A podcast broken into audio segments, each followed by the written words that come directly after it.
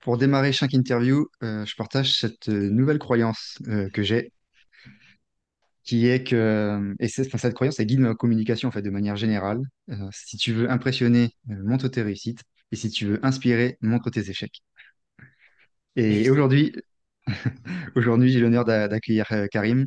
Alors, à Karim, on, on s'est connus via LinkedIn. On, on a quelques, parce qu'on a quelques points en commun. On est tous les deux freelance euh, dans l'IT, et on a tous les deux l'envie d'accompagner des freelances dans l'IT. euh, des freelances qui veulent s'améliorer, qui ne veulent pas se contenter de, la moyenne. Et, euh, en plus, même par rapport au secteur, ce sont des freelances qui travaillent dans des grandes structures. Et, euh, on a d'autres intérêts communs aussi, on en reparlera peut-être plus tard. Du coup, bah, salut Karim. Et, euh, surtout, bah, je te laisse te présenter, Karim, dire juste euh, qui tu es. Salut Xavier, Ben, écoute, je te remercie en tout cas de m'avoir invité là pour, euh, pour ce podcast, pour discuter un petit peu tous les deux de, différents sujets. Alors, je m'appelle Karim Bellamri, j'ai 37 ans, euh, donc je suis ingénieur, euh, je viens du monde du système embarqué.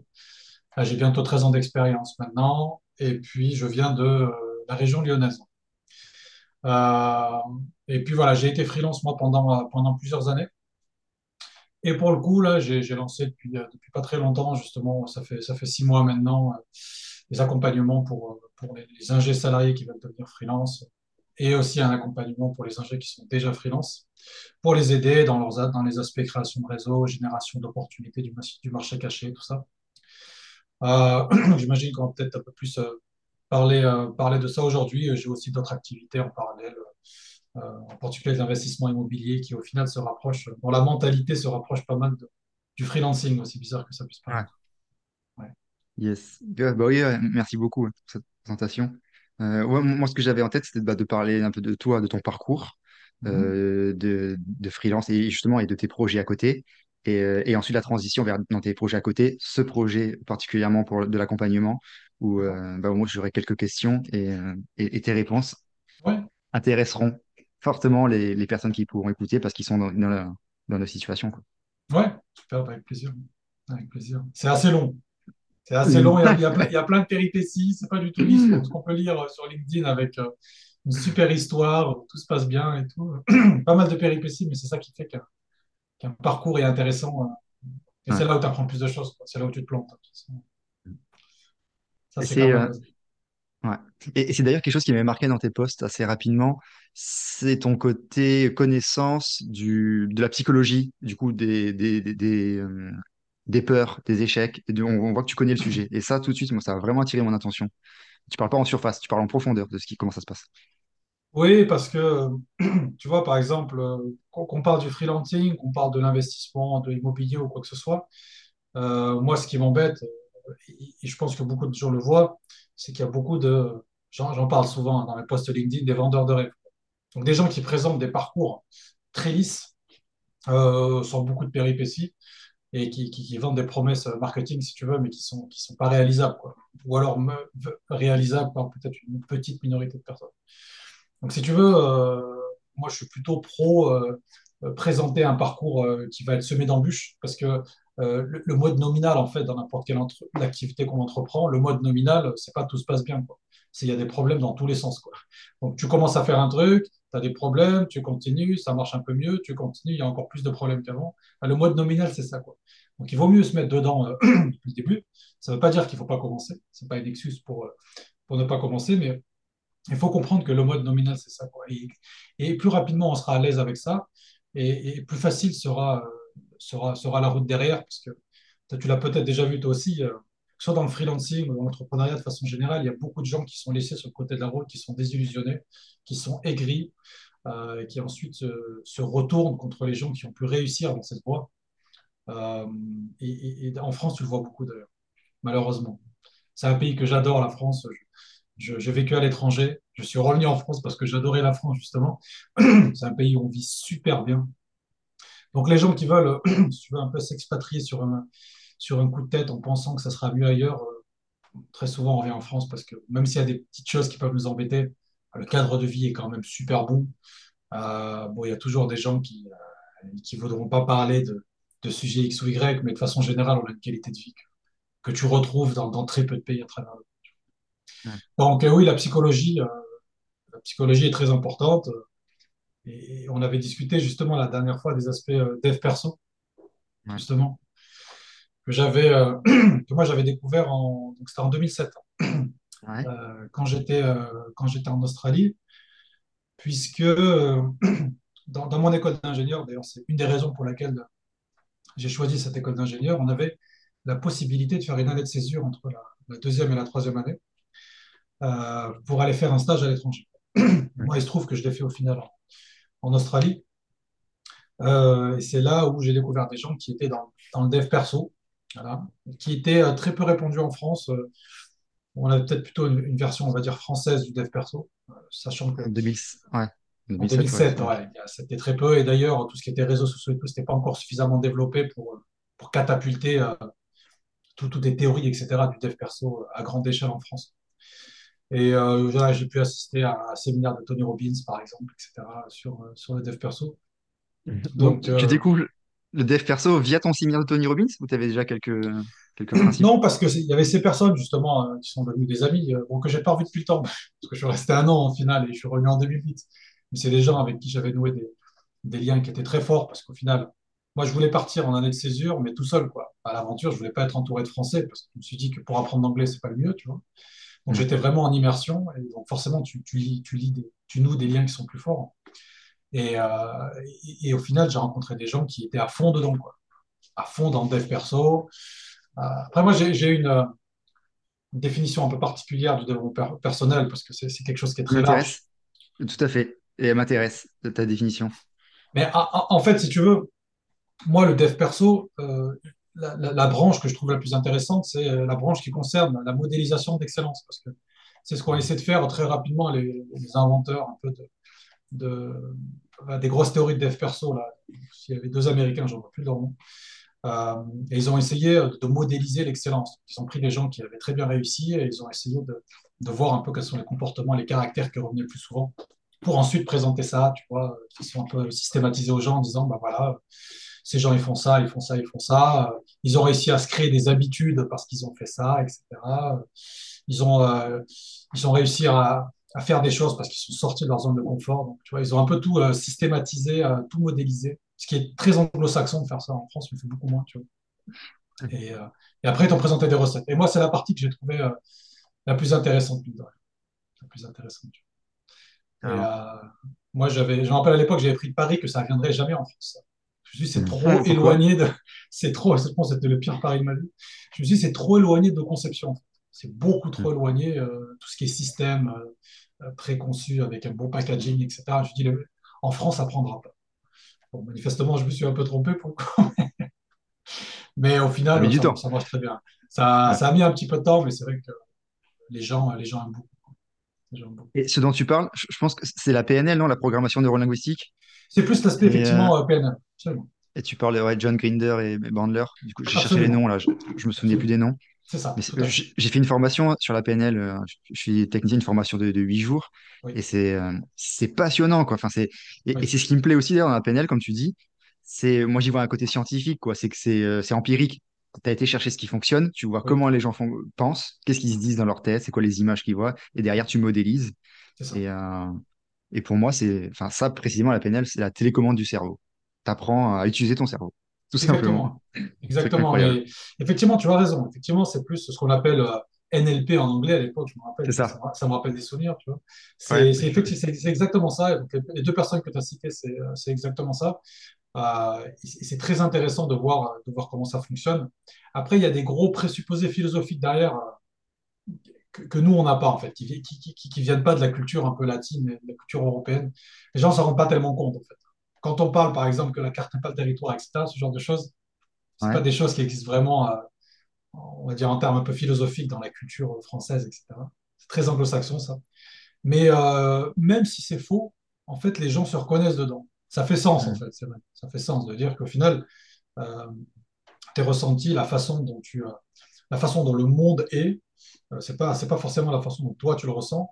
Donc tu peux peut-être pas changer la façon dont le monde fonctionne et mais tu peux changer la façon, la façon, la façon dont tu vas réagir par rapport à ce monde et comment tu vas le concevoir. Et c'est là où tu peux casser les croyances que tu as, etc. Ça, c'est intéressant. Même si c'est faux, euh, manifestement, ça marche plutôt bien. tu vois. Ouais, tu dis que c'est faux? Non, parce que bon, c'est pas quelque chose qui est, on va dire, prouvé au sens scientifique du terme, mais, mais, euh, parce que dans la PNL, on a beaucoup de, euh, de pseudo-sciences, entre guillemets, au niveau, euh, bien sûr. tu vois, neurosciences et tout. Mais disons que de façon assez pragmatique, ça fonctionne, ça a un effet. Ça a un Mhm. effet, c'est vrai, ça a un effet. Donc, faut le prendre en tant que tel. Tant- Mais Mhm. c'est pas, pas une formule magique, c'est pas une recette miracle. Très intéressant, la PNL. Très intéressant. T'as Ouais. fait quelque chose dessus, pour le coup, un- un- une formation dessus, c'est ça? Ah, j'ai fait une formation, mais tu vois, c'est un, un exemple, hein, euh, Ouais. mais c'est assez spectaculaire. Je déteste le pamplemousse, je, ça me fait vomir, littéralement. Euh, la formatrice m'a, euh, pour le- la théorie et ensuite hum, a expliqué ce qui se passait et il m'a fait le, le protocole. Donc ça a duré cinq minutes, elle m'a juste parlé et touché le genou, si tu veux. d'accord. Et derrière, maintenant, je peux manger du pamplemousse, tu vois. Et le, le lendemain, le lendemain, il y a des élèves qui m'ont amené un pamplemousse pour, pour tester. Vas-y, bah, mange un pamplemousse, voir ce que ça fait. Et j'ai pu le manger. C'était bah, le goût amer, l'amertume, mais sans plus, en fait. C'est Et, incroyable, euh, C'est et incroyable. c'est c'est fou, hein. Et c'est juste derrière, en fait, c'est qu'on vient, en gros, on va t'expliquer que euh, le dégoût, en fait, c'est lié à des associations, euh, des ancrages que tu as fait euh, via des souvenirs et tu as une émotion particulière. Oui, Et là, en fait, il y a que le protocole, si tu veux, on vient couper cette réaction, on vient couper ça. Et derrière, eh ben, ça, ça, ça, ça enlève ça, ça enlève le côté, bah, la réaction que tu peux avoir. Absolument, absolument. L'ancrage, ça revient souvent d'ailleurs. Le fait d'ancrer, etc. T'as raison. Tu vois, Tu me rappelles des souvenirs là. Tu me remets, tu me remets dedans. Mais c'est, c'est exactement ça. Je ne sais pas si tu savais, euh, tu sais, dans les séminaires de Tony Robbins, il est en particulier devenu connu parce que euh, à la fin de ses séminaires, pour les gens qui prennent le séminaire long, euh, la dernière épreuve, c'est de marcher sur des braises. Je ne sais pas si La tu sur connais le ça. feu. Si tu... Ouais, Ouais, marche sur ouais, le feu. Ah, c'est très connu ouais. chez lui. Donc, t'as des gens. Il y a une personne pour laquelle ça s'est mal passé. Non, je l'ai pas fait. Moi, je n'ai pas fait le séminaire en entier. Ah, les personnes, les amis que j'avais euh, avaient la possibilité d'inviter une personne pendant une journée. Donc, je suis venu Ah, pendant une journée, j'ai vu qu'il y a une grosse énergie, etc. C'est quand même à faire, c'est assez impressionnant, c'est pas donné.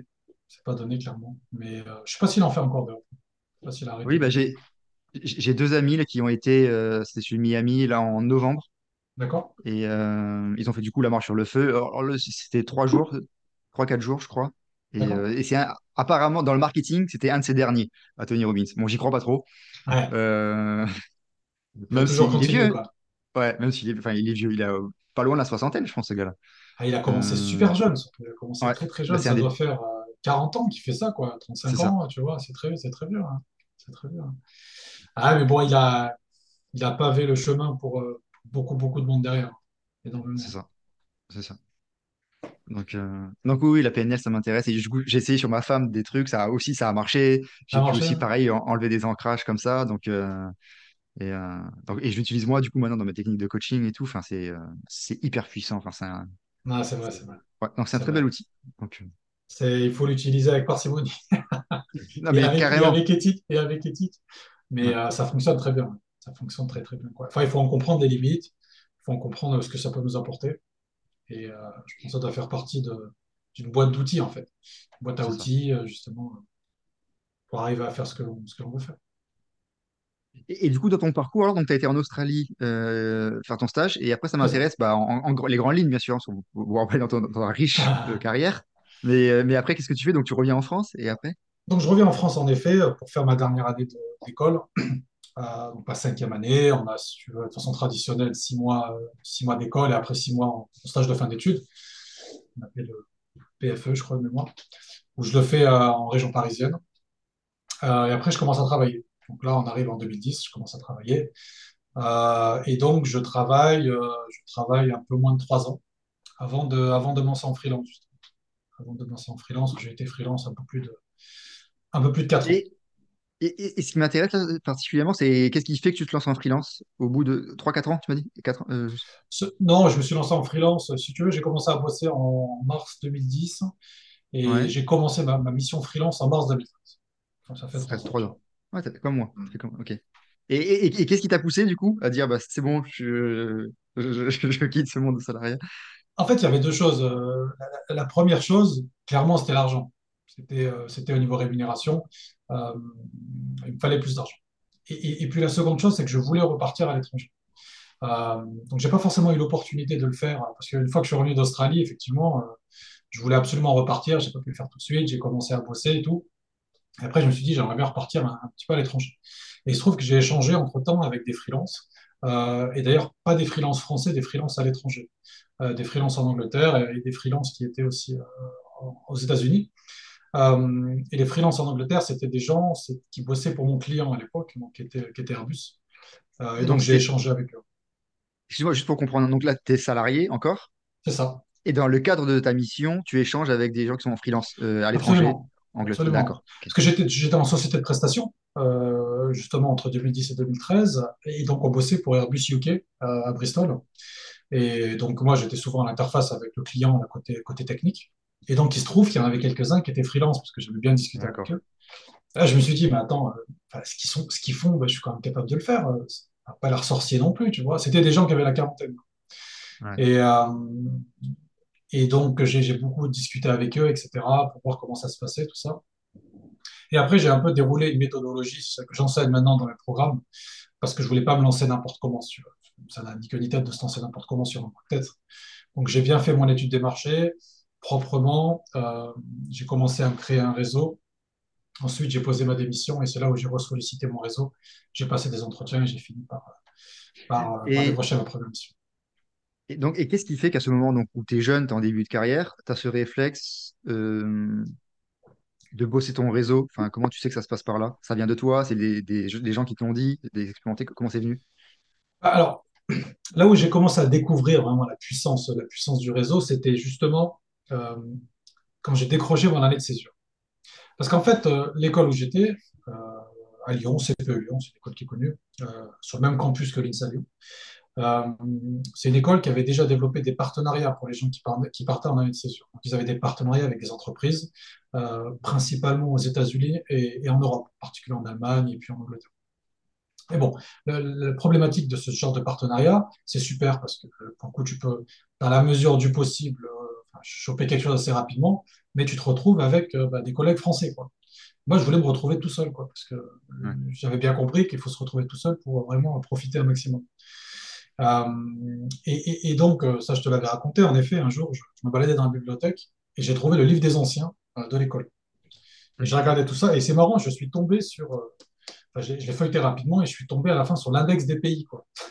Je me suis dit, mais c'est génial, quoi. Il y a des index. des- Donc, je me dit, je vais choisir un pays, puis je vais contacter des gens. Donc, j'avais pris plusieurs pays, notamment l'Australie. Et il se trouve que euh, j'ai contacté, j'ai contacté plusieurs anciens élèves. Et il y a en particulier celui, l'Australien, l'ancien élève australien, qui, qui doit être à la retraite maintenant, je pense, euh, avec qui j'ai- ça, ça a bien accroché, etc. Je me rappelle à l'époque, j'avais pris contact avec lui pour la première fois en, en mars-avril 2000, euh, 2007, pour le coup.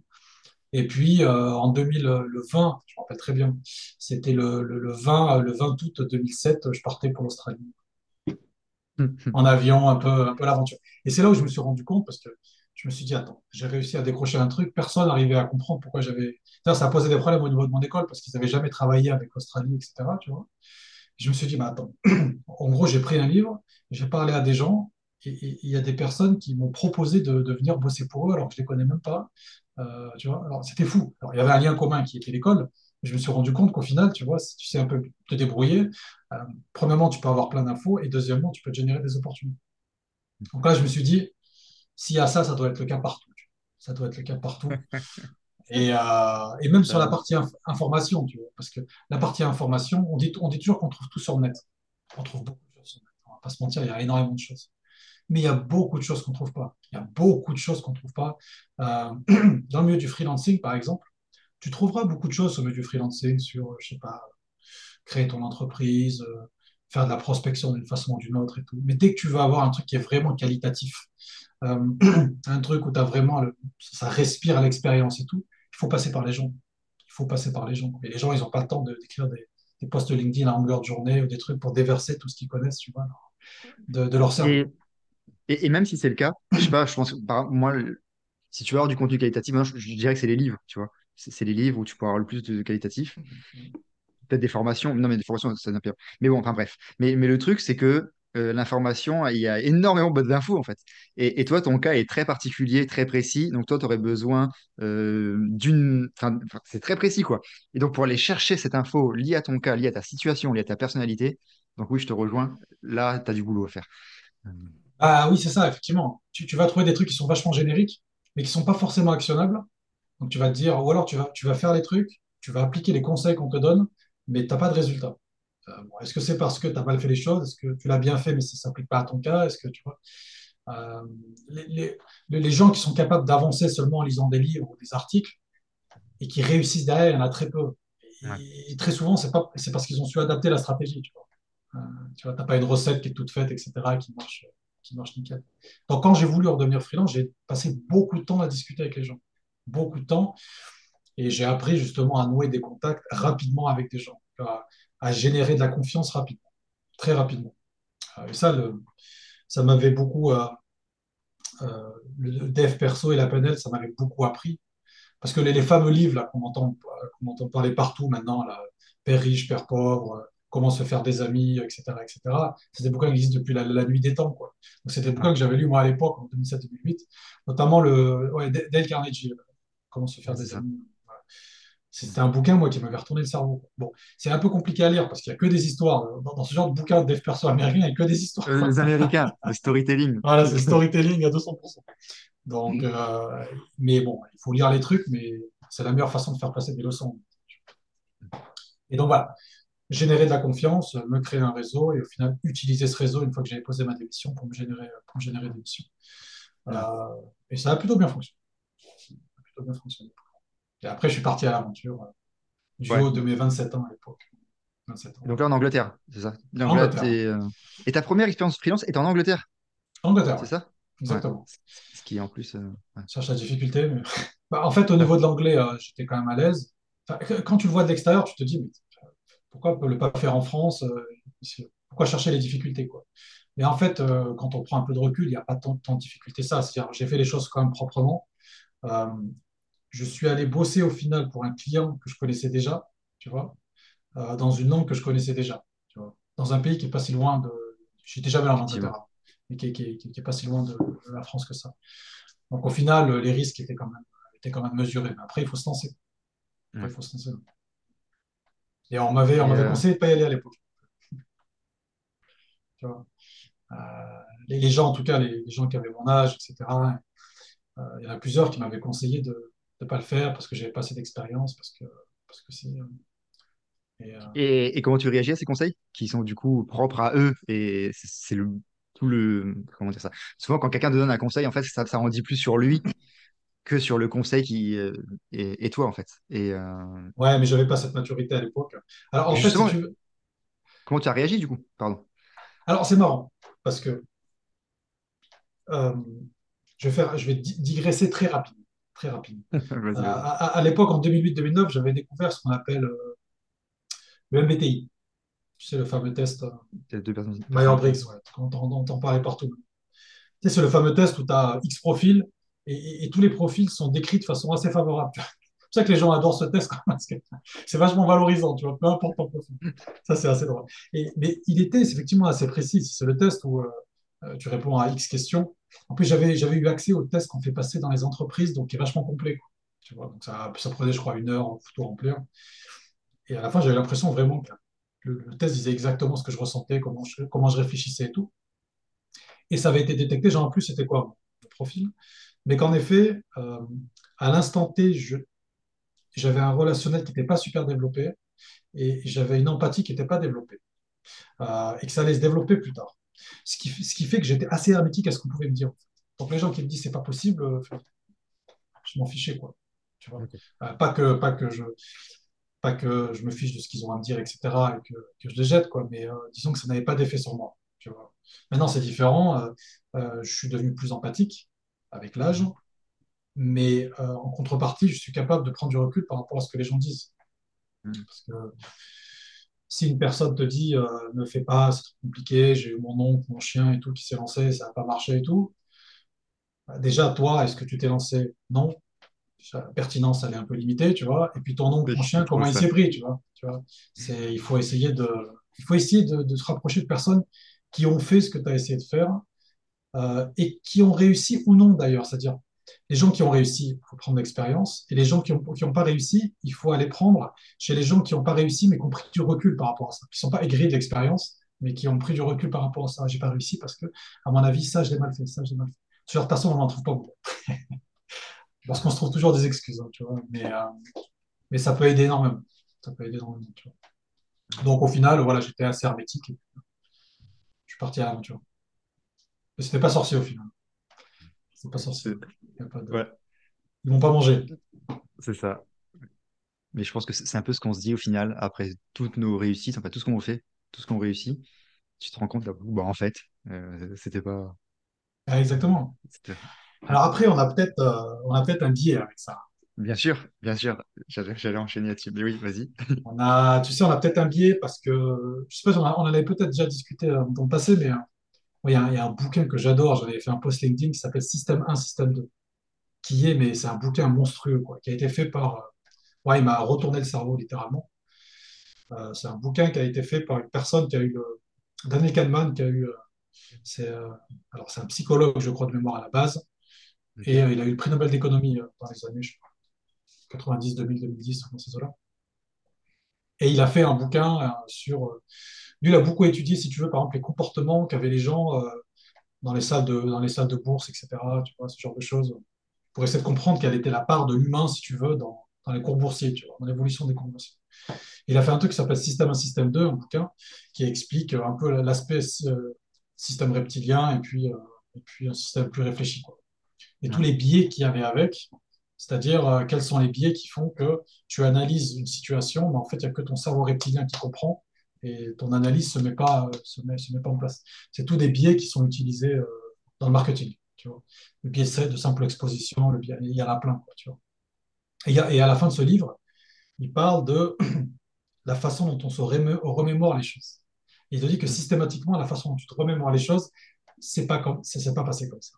Ça s'est pas passé comme ça. Il y a ton cerveau qui filtre un petit peu. Surtout si c'était l'expérience négative, c'est- il filtre, il a tendance un peu à embellir parfois, ce genre de choses. Donc, euh, moi, j'ai eu la sensation que c'était pas si, euh, pas si dur que ça. Euh, peut-être que si tu parles au Karim de 2013, c'était peut-être un peu différent. c'est ça. C'est c'est pour ça, ouais, et moi aussi, ça, ça me donne envie de faire une petite digression, mais par rapport aux, aux croyances, les croyances limitantes qu'on peut avoir, Ouais. et que, effectivement, on, même dans, dans le présent déjà, on n'a jamais euh, la vision globale d'une situation, on a toujours bah, déjà nos biais, on filtre, on filtre en fonction de ce qu'on voit, de ce qu'on sait ou autre, et en plus, plus le temps passe, et qu'on va dans le passé, on va se remémorer, bah, il y a encore plus de, de filtrage qui s'est passé, Oui, et donc, euh, c'est pour ça qu'on peut avoir des croyances comme ça, euh, des fois solidement ancrées, alors qu'en fait, elles se reposent sur bah, des choses euh, bah, erronées, en fait. Ouais. C'est vrai, c'est vrai. Faut faire attention à ça. ouais, Faire attention. Écrire, ça peut être une bonne chose. hein.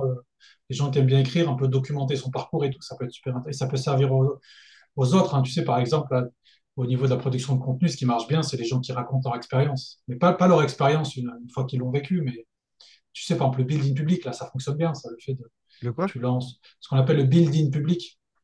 Ah, C'est par exemple, tu lances une activité, un, un projet entrepreneurial, et tu le documentes sur LinkedIn ou sur tes réseaux, peu importe, au fur et à mesure.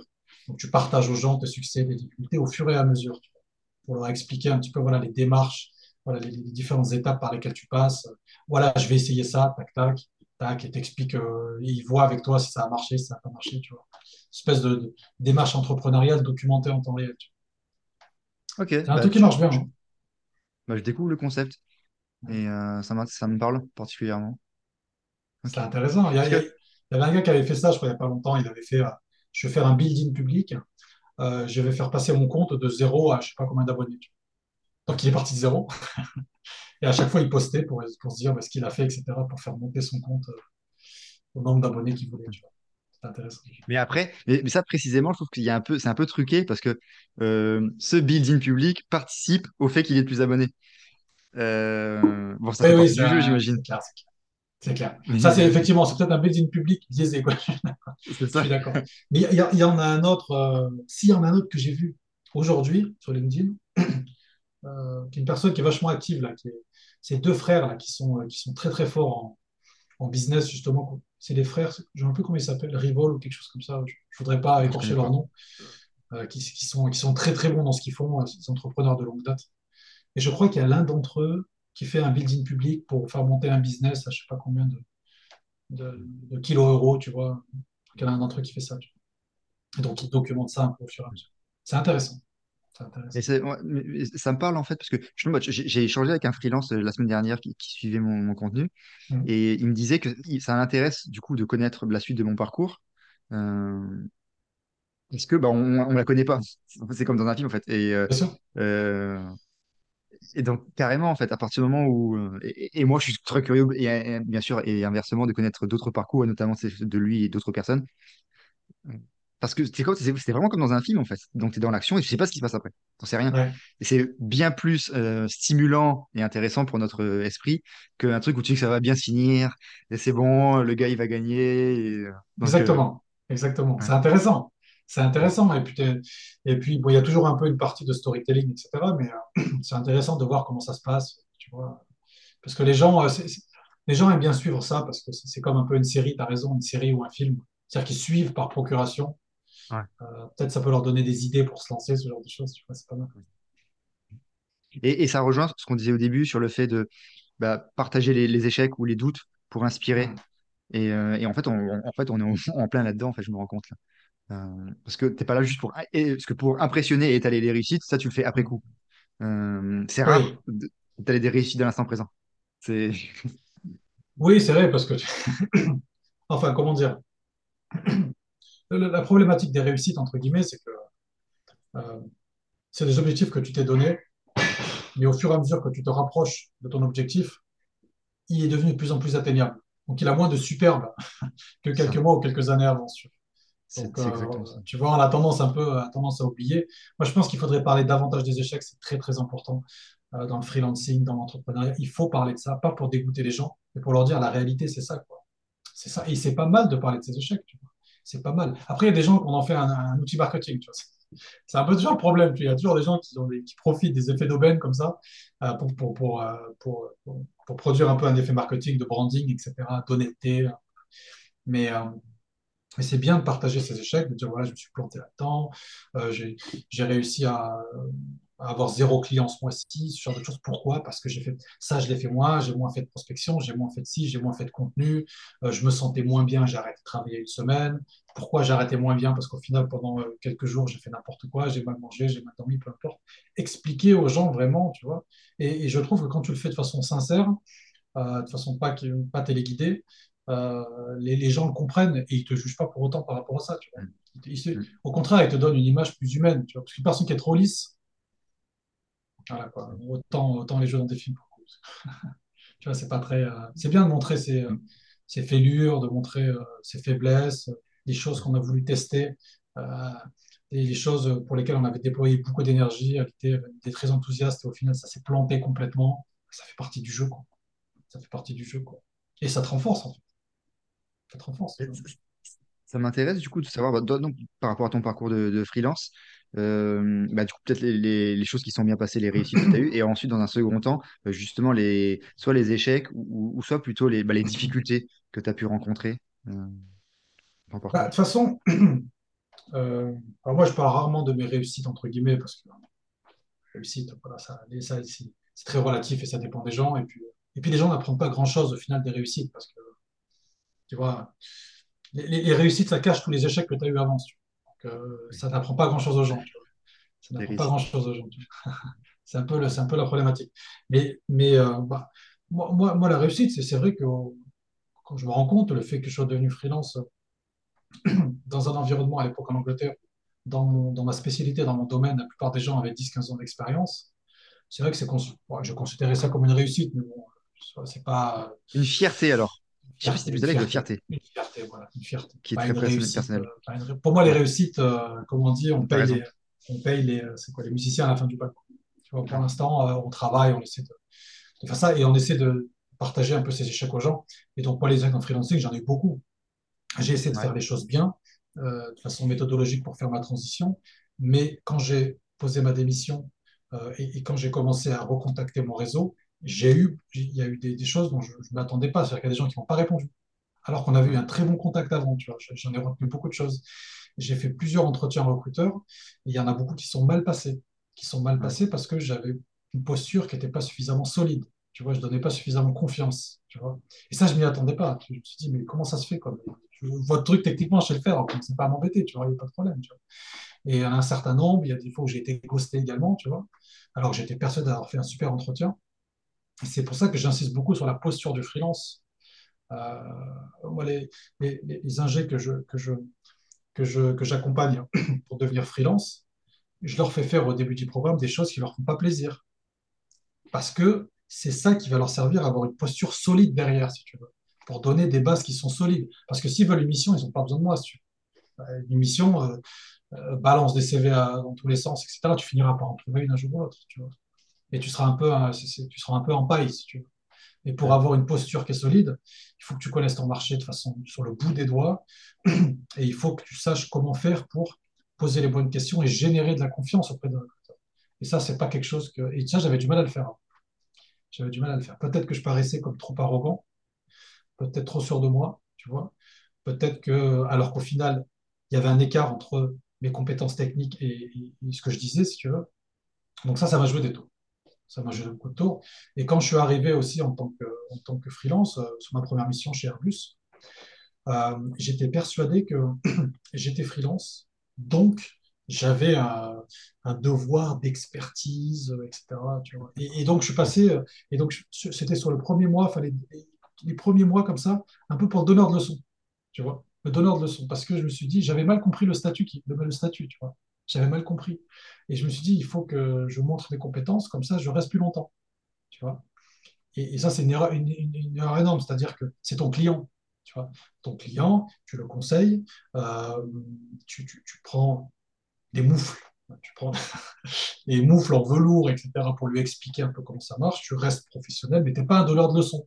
Tu vois, c'est pour ça que j'ai appris à développer un peu la relation avec le client de façon un peu plus subtile que ce que je faisais avant. Et j'ai eu un rappel à l'ordre par rapport à ça, si tu veux, en disant, je te rappelle, tu n'es pas salarié chez nous. Tu, vois. tu travailles pour nous, tu es un sous-traitant. Tu vois, en plus, ils font ça à la méthode anglaise, c'est-à-dire que c'est très subtil. Tu vois. Les, Anglais se, euh, comment dire, c'est pas un peuple latin. Et ils, utilisent, euh, ils ont un, langage qui est très, on va dire, doux, une façon de s'exprimer qui est très doux. Ils font très attention aux mots qu'ils utilisent. Tu vois. Mais, euh, et, donc, quand ils commencent à utiliser des mots un peu normaux, entre guillemets, ça veut dire que c'est assez violent. C'est-à-dire que c'est assez violent. C'est marrant, la façon, ils sont très polis, les Anglais. Ils sont très polis. La politesse ne, ouais, voilà, ne voulant pas forcément dire qu'ils sont sincères. Voilà. Mais ils font attention aux mots qu'ils utilisent. Et donc, j'ai eu ce, ce rappel à l'ordre. Donc là, ça m'a mis une claque au niveau de la posture que doit avoir le freelance euh, et, sur le fait que j'étais là, je travaillais, j'avais développé des compétences, je travaillais pour eux, je devais leur apporter un conseil, mais je devais rester à ma place. Ça, Rester à sa place, ça ne veut pas dire s'écraser. Euh, ça ne veut pas dire euh, faire tout ce qu'on te demande, mais c'est vraiment se comporter comme une personne qui a, on va dire, sa propre entreprise, il est tout seul au final, euh, et qui sait où il se place dans la relation commerciale avec son client. Donc ça, ça a été un échec, assez important. Et au tout début, ça j'expliquais dans un des posts aussi, j'ai des gens qui plus tard sont devenus des mentors, mais qui au début m'ont un petit peu, je crois qu'on en avait parlé, il me semble. je m'en souviens. Ils m'ont un petit peu bisuté, tu vois. Ils m'ont un petit peu bisuté, tu vois. ce qui est de bonne guerre. Il faut apprendre un petit peu en question de choses. Euh, tu vois, ils m'ont fait miroiter des trucs de mission, des opportunités de mission alors qu'il n'y en avait pas, plein de, plein de choses comme ça, pas super sympa. Et moi, ça m'a renforcé, ça m'a appris aussi comment est-ce que tu t'y prends pour générer davantage de confiance auprès de freelances qui sont plus expérimentés et qui, dans l'absolu, n'ont rien à, retirer de toi. Tu vois, c'est pour ça que je, fais dans, je me suis spécialisé dans la création de réseaux au bout d'un moment parce que euh, je sais maintenant comment faire pour, pour, générer de la confiance chez des gens que tu connaissais pas en amont et qui n'ont rien à attendre de toi. Et avoir ce genre de freelance expérimenté dans son réseau, c'est primordial. Il faut l'avoir pour avoir le, ce qui se passe vraiment, le dur, tu vois, dans, euh, dans le freelancing de façon générale. Donc ça, ça a été effectivement un échec, entre guillemets, aussi parce que, parce que ça s'est mal passé. J'ai mal géré aussi ma transition vers ma, ma, deuxième mission parce que je me suis rendu compte qu'en fait, chez Airbus, il y avait beaucoup d'opportunités de mission. Et je n'avais pas su les détecter. Tu vois. Donc, quand j'ai dû changer de mission, en fait, j'aurais pu récupérer d'autres missions que mes mentors ont récupéré pour le coup, parce qu'ils ont, ils ont su comment détecter le besoin. Ça m'avait un peu embêté. Alors, pour le coup, je suis parti dans une mission qui était mieux payée derrière, donc ça, c'était super, qui était vachement intéressante, par le réseau pour le coup, euh, et dans une ville qui était vachement sympa, qui était Cheltenham, qui était pas très loin de Bristol, que j'ai adoré. Euh, mais j'ai vécu ça un peu comme un échec, le fait de, de me dire, en fait, je suis dans un lac, il y a plein de poissons, euh, ils sont littéralement partout, et moi, je suis là à chercher le poisson, je ne trouve pas, et donc je vais chercher du poisson dans le lac d'à côté. Ça, ça m'a embêté au final. Je me suis dit, mais comment ça que j'ai pas vu? Et j'ai discuté après avec eux et ils m'ont expliqué comment ils avaient fait, etc. Et j'ai réutilisé un petit peu ça, un petit peu ça derrière. effectivement, je voyais des opportunités partout après. J'en voyais, et il y en a partout. Il y en a littéralement partout. Mais c'est un œil qu'il faut développer. Et c'est des, types de questions et une certaine posture qu'il faut avoir quand tu es chez le client pour voir où sont les opportunités. Et ça, c'est ce que j'essaie de développer aussi chez, chez les gens que, que j'accompagne. Ça ne se fait pas du jour au lendemain, mais c'est primordial à avoir. Tu peux rester très longtemps chez un client. À part si les juridiques commencent un peu à t'embêter, es resté longtemps, etc. C'est toujours contournable, mais il y a beaucoup d'opportunités dans tous les sens. Beaucoup, beaucoup. Il faut les générer. Il euh, ne faut pas les prendre une fois que le besoin il est formalisé, que ça a été envoyé sous forme de, sous forme de un RFP auprès des achats, etc. pour la consultation fournisseur. C'est un peu trop tard, mais tu peux les prendre un peu dans l'offre pour les positionner assez tôt. Et ça, c'est faisable c'est faisable. il faut développer un peu le truc. Et il ne faut pas, quand tu es en mission, si tu veux, avoir la tête baissée, faire que de la technique, et en fait te relever quand tu as besoin d'une mission. Ça, c'est la pire des choses à faire. C'est la pire des choses. Cette là que tu décris, que, que tu décris assez souvent dans, tes posts, enfin, souvent dans le sens de tu l'as décrit sous différents angles, et ce que j'aime beaucoup aussi. Et euh, bah, je me reconnais là-dedans, même si j'ai, je tente d'évoluer. Et, et, bien sûr, bah, et de beaucoup de freelance, je pense, parce que bah, les freelances dans l'IT, on a quand même pas mal de points communs, euh, dont le côté un peu, euh, alors peut-être introverti. D'ailleurs, j'ai vu dans un de tes posts qui, qui était ressorti, et, c'est un mot qui revient souvent, mais un peu tête baissée, comme tu dis, plus derrière son PC, et, aussi avec le côté avoir un peu comment dire ça, pas avoir d'un bon oeil le métier de commercial ou le, le métier de vendeur et tout ça en fait. Et Ouais. Donc, euh, ouais. Ouais, parce que t'as pas de. Ça, c'est une croyance limitante, quoi. Et moi, je vais te dire, je l'ai encore, cette croyance limitante. Tu vois? Euh, moi, je. Comment dire? C'est un peu euh, surprenant ce que je vais faire, ce que je vais dire, mais moi, j'ai appris à jouer avec les vraies règles du jeu. Pas les règles du jeu idéalisées que j'avais dans ma tête, mais les vraies règles du jeu. Tu vois? C'est-à-dire que quand tu es salarié, quand tu es freelance, eh ben, la compétence technique, c'est pas le plus important.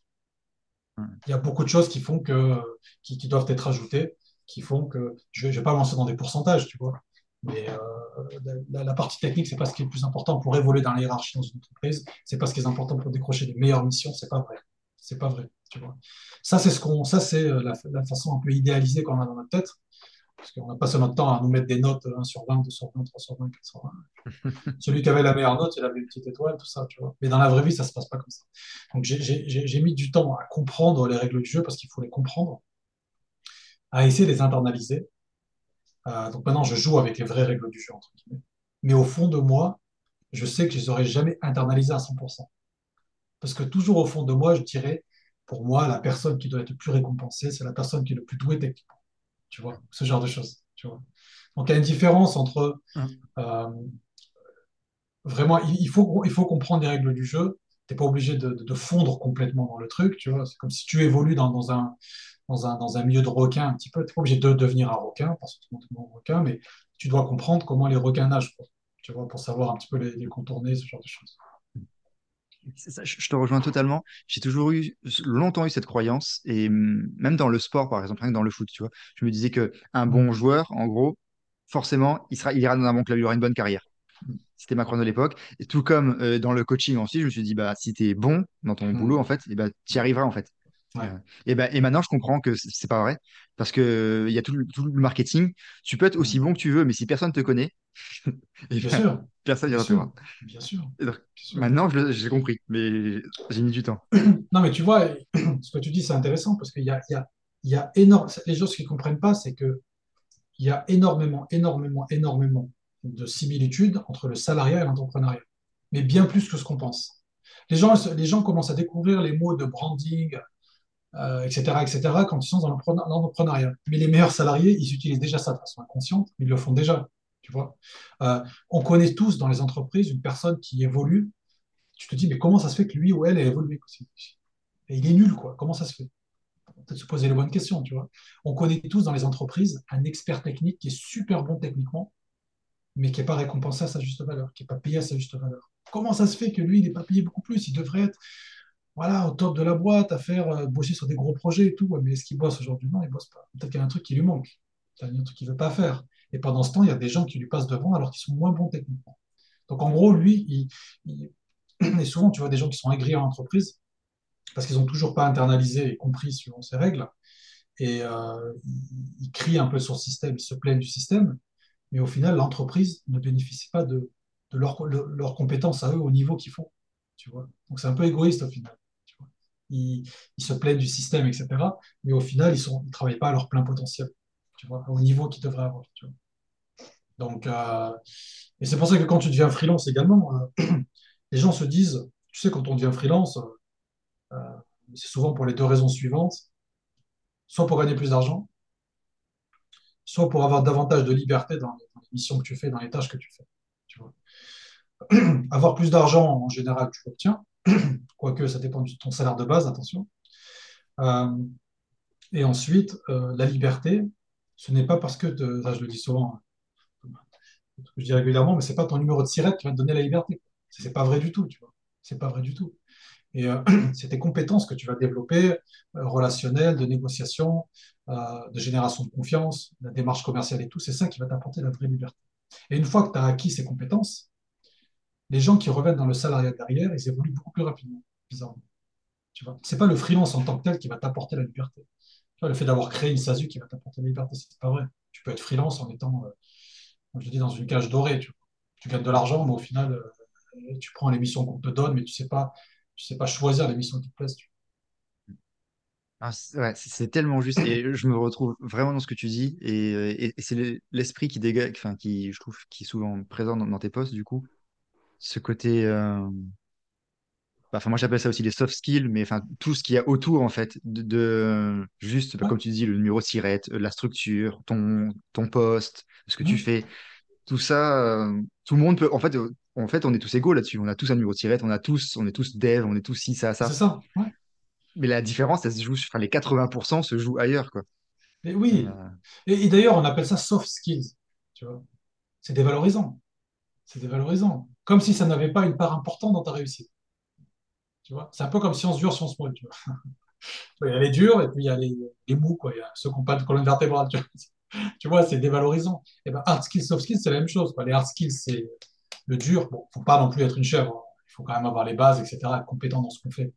Mais les Mm. soft skills, ça a une importance qui est primordiale, quoi. Et c'est Ah, pas un truc à part, quoi. Tu vois. mm.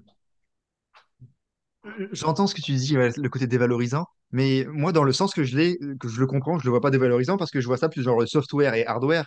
Le hardware, ça va être le, le matériel physique, et donc tout comme le numéro de SIRET est physique, on va dire, enfin en tout cas c'est euh, enfin, c'est euh, objectif ou autre, alors que le soft skill, comme le, tout comme le software, c'est quelque chose de beaucoup plus euh, bah, immatériel, nébuleux, euh, ouais, immatériel, propre à chacun. C'est jamais vu comme ça. Je l'avais jamais vu comme ça. C'est une euh, tu vois, c'est la mentalité anglo-saxonne.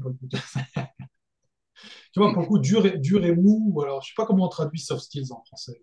Tu vois, au final, euh, je sais pas comment on le traduit. Mais ta définition est meilleure, pour le coup. Ta définition est meilleure, elle fait plus sens. Tu vois.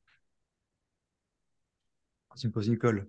La définition de- en, en français de soft skill. Je sais pas comment, je sais pas Et, euh, comment on dit au final.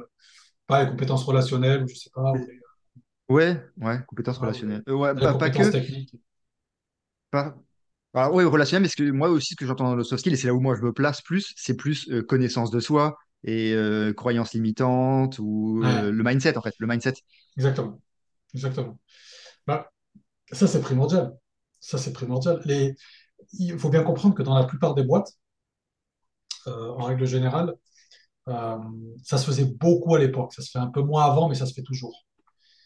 Dans toutes les grandes boîtes, il y a des processus en place qui, ont, qui Ouais, sont des processus de ressources humaines qui sont là pour détecter euh, euh, les gens qui ont du potentiel. Tu vois? Comment les détecter et comment les faire évoluer plus vite que les autres? Ça marche dans toutes les, toutes les grosses entreprises. Tu avais même à l'époque, chez les grosses boîtes, typiquement Airbus, des programmes, j'en veux plus de leur nom, euh, qui prenaient des gens à l'embauche, qui leur faisaient passer un an, deux ans, en leur faisant faire le tour de tous les départements de la boîte, si tu veux, Et, au, bout de ces un an ou deux ans, boum, ils avaient une fast track, euh, une carrière super rapide. Ils passaient sur du management assez rapidement, etc. etc. Et ben dans les entreprises, tu as, euh, même si c'est pas au niveau de l'embauche, tu as des processus pour détecter les gens qui ont du potentiel. Et, et- et parmi la détection de gens qui ont ce genre de potentiel, il y a l'aspect technique, oui, mais il y a la majorité, c'est des soft skills. La majorité, c'est la capacité à fédérer, la capacité à convaincre les gens, la capacité à si, tu vois. Et, et- et les- et c'est pour ça que les gens qui évoluent ont ces, ont ces soft skills, parce que c'est ça qu'on va aller chercher. Ça qu'on va chercher. Pas forcément chercher les gens qui sont les meilleurs techniquement. Il faut comprendre, mais il faut savoir fédérer, générer de la confiance, euh, défendre ses positions, etc. C'est ça les gens qui évoluent dans les entreprises. Ouais, on commence beaucoup à parler bah, d'intelligence émotionnelle. Et. Mhm. euh, alors, je crois que les études, c'est quoi sur, sur des enfants? Ou je, je sais plus. Mais en gros, ton degré, ton, ton niveau de succès est ouais, directement lié bah, ton, plutôt à ton intelligence émotionnelle euh, et donc relationnelle. Parce que pour moi, c'est, euh, les, les deux sont liés. Parce que tu peux pas avoir de bonnes relations si tu gères pas bien tes émotions et ceux des autres. Absolument. Et euh, plus que le côté, euh, bah, du coup, euh, euh, hard skill, on va dire, et plus tes connaissances, quoi. Tes connaissances et ce que tu sais, ce que tu sais faire. Oui, Tu es plutôt que ce que tu sais. Donc euh, oui, je te rejoins. Bah, tu, sur là-dedans, on avait parlé la dernière fois, je ne sais pas où il est. Ouais, il doit être dans la bibliothèque là-bas. On avait parlé du bouquin. Est-ce qu'on avait parlé du bouquin euh, Quotient d'adversité? On avait parlé, je ne me rappelle plus. Ah non, pas du tout. Ça me dit rien. Quotient un. d'adversité. Ouais, donc c'est un bouquin anglais, américain qui s'appelle Adversity Quotient. Ok. Bouquin de, des années 90, je crois. Fin des années 90. Et c'est un bouquin, si tu veux, qui présente ce qu'on appelle le le AQ, l'Adversity Quotient, qui est considéré C'est comme une évolution du truc. quotient émotionnel. C'est trop bien ce Je truc. sais pas où il est d'ailleurs. On a dû me le manger, c'est pas possible. Mais que la définition, elle est énorme. Un quotient d'adversité, as un score qui mesure la capacité d'une personne à faire face aux adversités de sa vie. C'est énorme. Très, très intéressant ce bouquin. Et tu peux l'avoir normalement si tu le prends sur, sur Amazon. Tu peux l'avoir. Moi, je l'avais acheté d'occasion à l'époque. Je l'avais acheté même à plusieurs personnes. Tu peux l'avoir pour pas cher d'occasion. tu vois. Euh, et il est juste génial.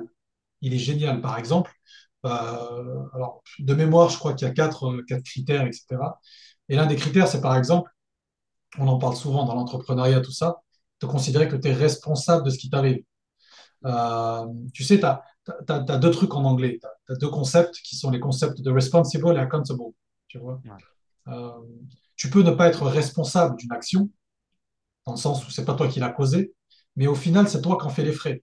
Donc, c'est à toi de faire en sorte de, de corriger la situation. Tu vois? Donc, tu as le responsible, si c'était la cause ou non, et le accountable, c'est toi qui dois rendre des comptes au final.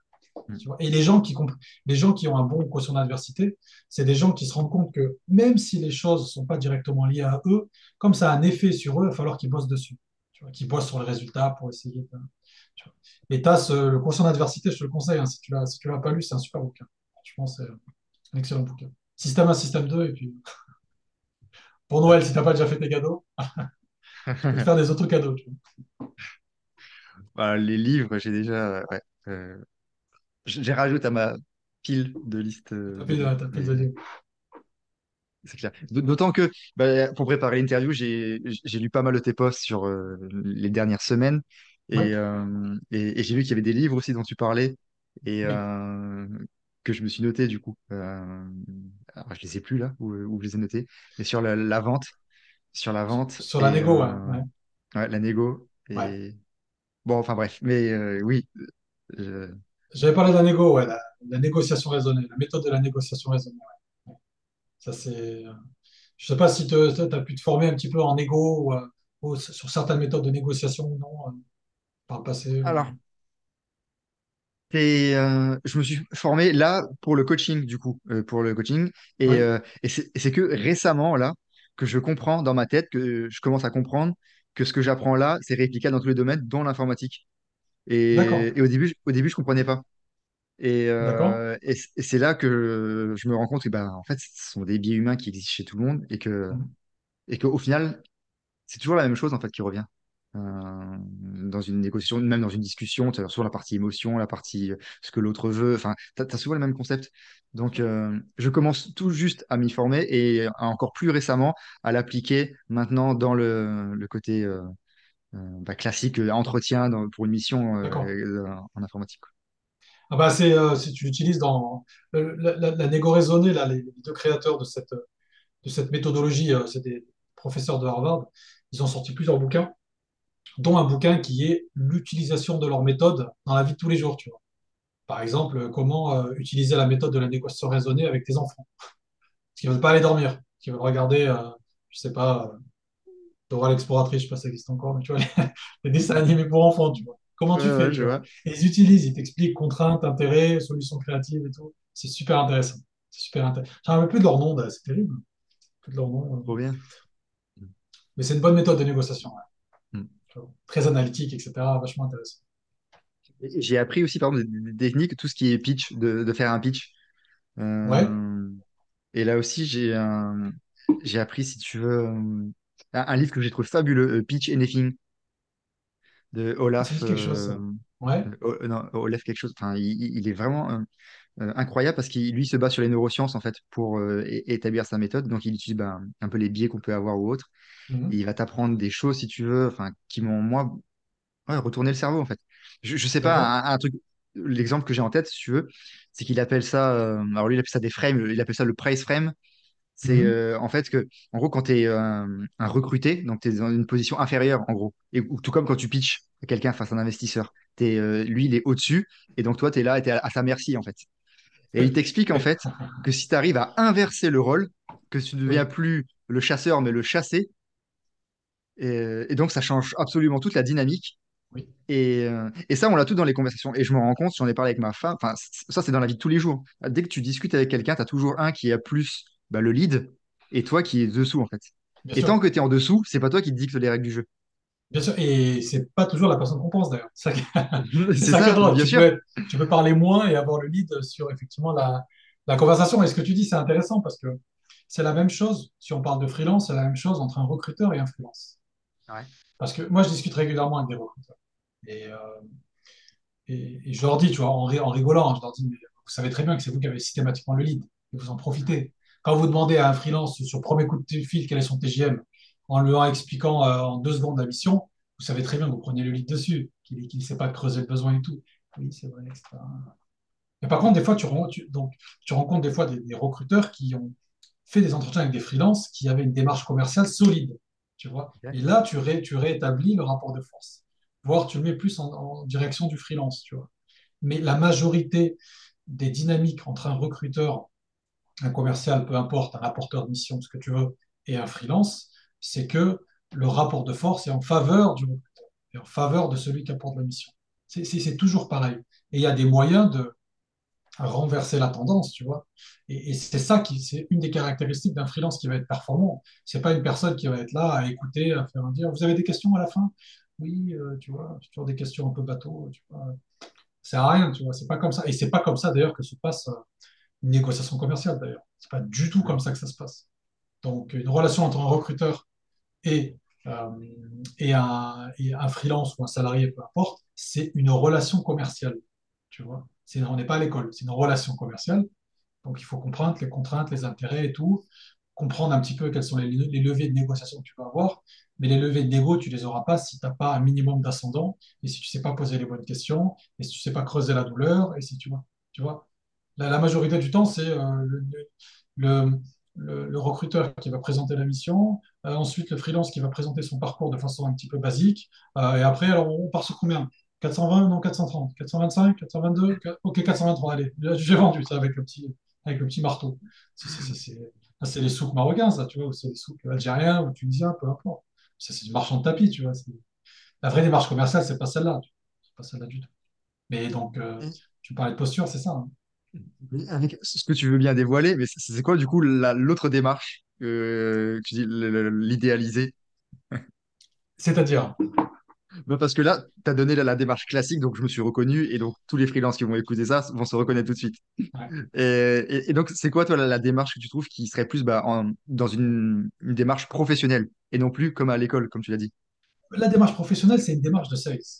C'est une démarche de sales. Euh, tu vas parler à n'importe quelle personne. Moi, il se trouve, par exemple, que j'ai été, euh, j'ai été formé en vente je ne sais pas s'il écoutera ce, podcast, euh, Mika Razou. Mika Razou, c'est, si tu veux, euh, c'est un- vraiment un expert de la vente. Il est dans le domaine depuis quasiment 20 ans. Euh, et lui, il est dans le secteur de l'automobile. Donc, il a vendu des belles voitures, il a vendu des camions qui sont super chers, etc., plusieurs centaines de milliers d'euros. Et c'est un pro de la prospection et de la vente, si tu veux. Et c'est par exemple le truc de base qu'on apprend. Quand tu présentes, tu vas présenter à un, client tes services et tout, premièrement, quand tu fais ce qu'on appelle un R1, donc un entretien un petit peu de préqualification, euh, tu passes ton temps à poser des questions et à écouter en fait. Tu ne parles pas du prix, tu ne parles pas de tes services, peu importe.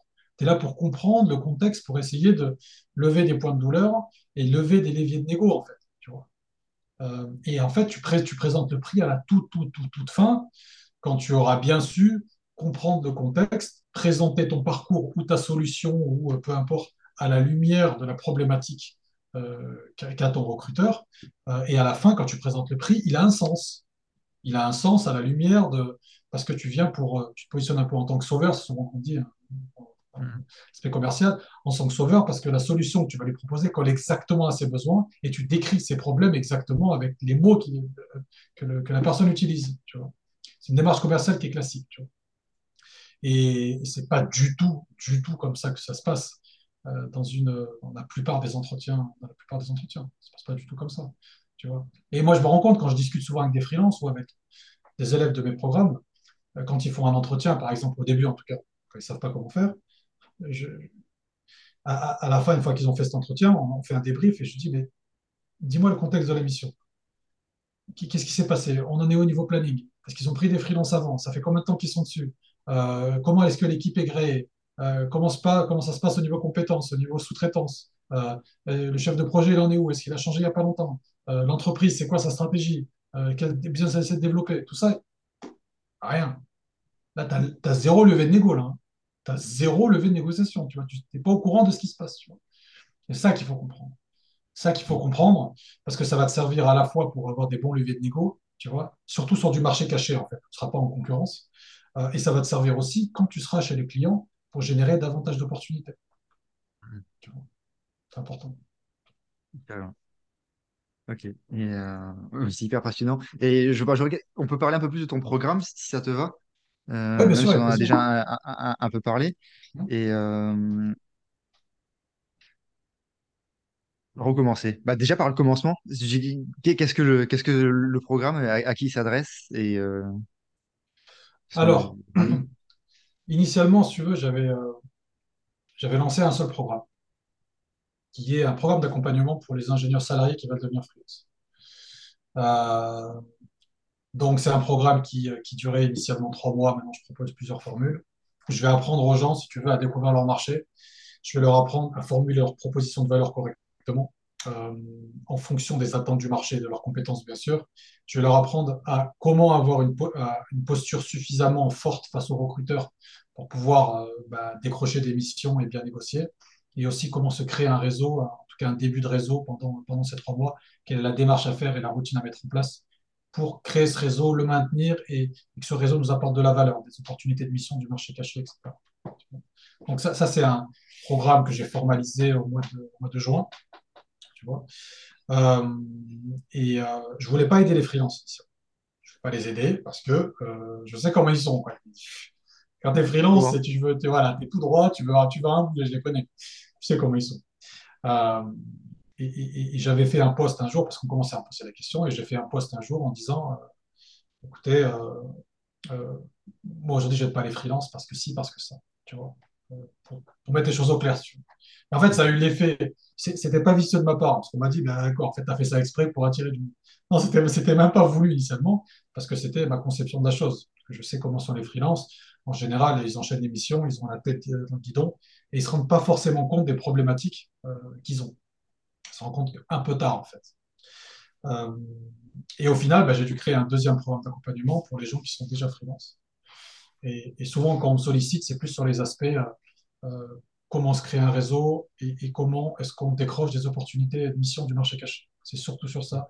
Et ensuite, la démarche commerciale et la posture freelance. C'est surtout sur ça, en général, qu'on va me, qu'on va me contacter. Donc maintenant, j'ai deux programmes programme pour la transition salarié freelance et un programme pour les gens qui sont, qui sont déjà freelance. Voilà. Okay. J'ai fait un post ce matin pour expliquer comment je, je, travaille un petit peu avec les gens. Une démarche qui est, euh, on va dire, très pragmatique. Euh, bien sûr qu'en trois mois, tu tu vas pas devenir le meilleur des freelances au monde, mais tu obtiens toutes les armes qui sont importantes et qu'il va falloir que tu continues de développer euh, dans le futur, justement, pour, pour bien progresser. Mais tu pars avec un, bagage qui est solide. Donc, euh, il y a un feedback immédiat parce qu'on se voit toutes les semaines. Toutes les erreurs qu'il ne faut pas faire, je leur dis, faites pas ces erreurs. Toutes les pertes d'énergie dans des choses qui sont inutiles, faites pas d'énergie là-dedans. Par contre, faites ça, faites ça, faites ça, faites ça. Et je leur apprends un peu à développer un peu le, le regard, le, tu vois, le fameux renard des surfaces, tu sais, dont on avait parlé. Comment, quand tu es chez un client, voilà, voir les opportunités, comment tu, tu vois, les détecter, comment euh, faire de l'extraction de données auprès des gens, parce que c'est ça au final. Le, le, le, le, secret, il est souvent dans quel type d'information, comment tu peux générer suffisamment de confiance pour rester dans la tête des gens et obtenir des informations de leur part. C'est ça le truc. Alors qu'ils ne connaissaient pas ça, Newton. Tu vois. Mm. Ça, ça d'ailleurs, ce qui n'est pas le cas pour moi, et c'est pas ce que j'enseigne aux gens. Ouais, D'accord, on va pas commencer à. Mais c'est souvent ce que les, les meilleurs escrocs savent faire. On le sait. C'est des gens en général qui sont capables de générer des capital confiance super rapidement, tu vois. Et les gens leur font confiance super rapidement, tu vois. Et les, vraiment les gros escrocs, tu vois. Ils sont capables de faire ça. Il faut prendre, faut prendre la méthodologie en place. Faut, faut injecter beaucoup, beaucoup d'éthique à l'intérieur pour des, objectifs qui sont un peu, un peu éthiques. Euh, mais les mécanismes sont un petit peu, sont un petit peu les mêmes. Il faut apporter de la valeur aux gens. Il la, faut pas être un parasite. Pas être un parasite. Tu, tu viens pour demander des choses aux gens. Pour avoir de l'information, il faut leur apporter de la valeur aussi. Il faut leur apporter de la valeur. Euh, même si tu es le meilleur des manipulateurs au monde, ce que je ne conseille pas de faire du tout, il faut leur apporter de la valeur hein, parce que euh, c'est comme ça qu'une relation est saine, c'est comme ça qu'elle dure dans le temps. tu vois. Mm. Je pense au livre du coup dont tu as parlé au début, euh, Dale Carnegie, d'ailleurs que j'ai pas noté, tiens, euh, Comment se faire des amis, Ouais, où, où il, il t'explique très bien, sur que à partir du moment où tu t'intéresses aux gens, donc apporter de la valeur et t'intéresser aux gens, c'est une des bases de, oui, de tout, c'est la base. hein. On, Et dit toujours, ce qui intéresse le plus les gens, c'est eux-mêmes. C'est exactement ça. Elle m'a marqué cette phrase et elle est tellement vrai, vraie. C'est tellement vrai.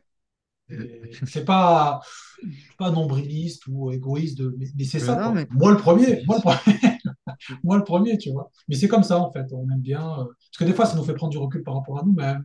Parce que des fois, c'est, on peut sortir des choses qu'on n'a pas, euh, voilà, qu'on avait besoin de faire sortir, tu vois. Ça, ça a des valeurs un peu thérapeutiques, ça, tu vois. Ça. Mais euh, tout est comme ça. Bah, je sais pas, les gens qui vont écouter ce podcast ou ce- ce- cela, cet épisode, ils vont pas le faire parce qu'ils m'apprécient moi particulièrement ou parce qu'ils t'apprécient toi.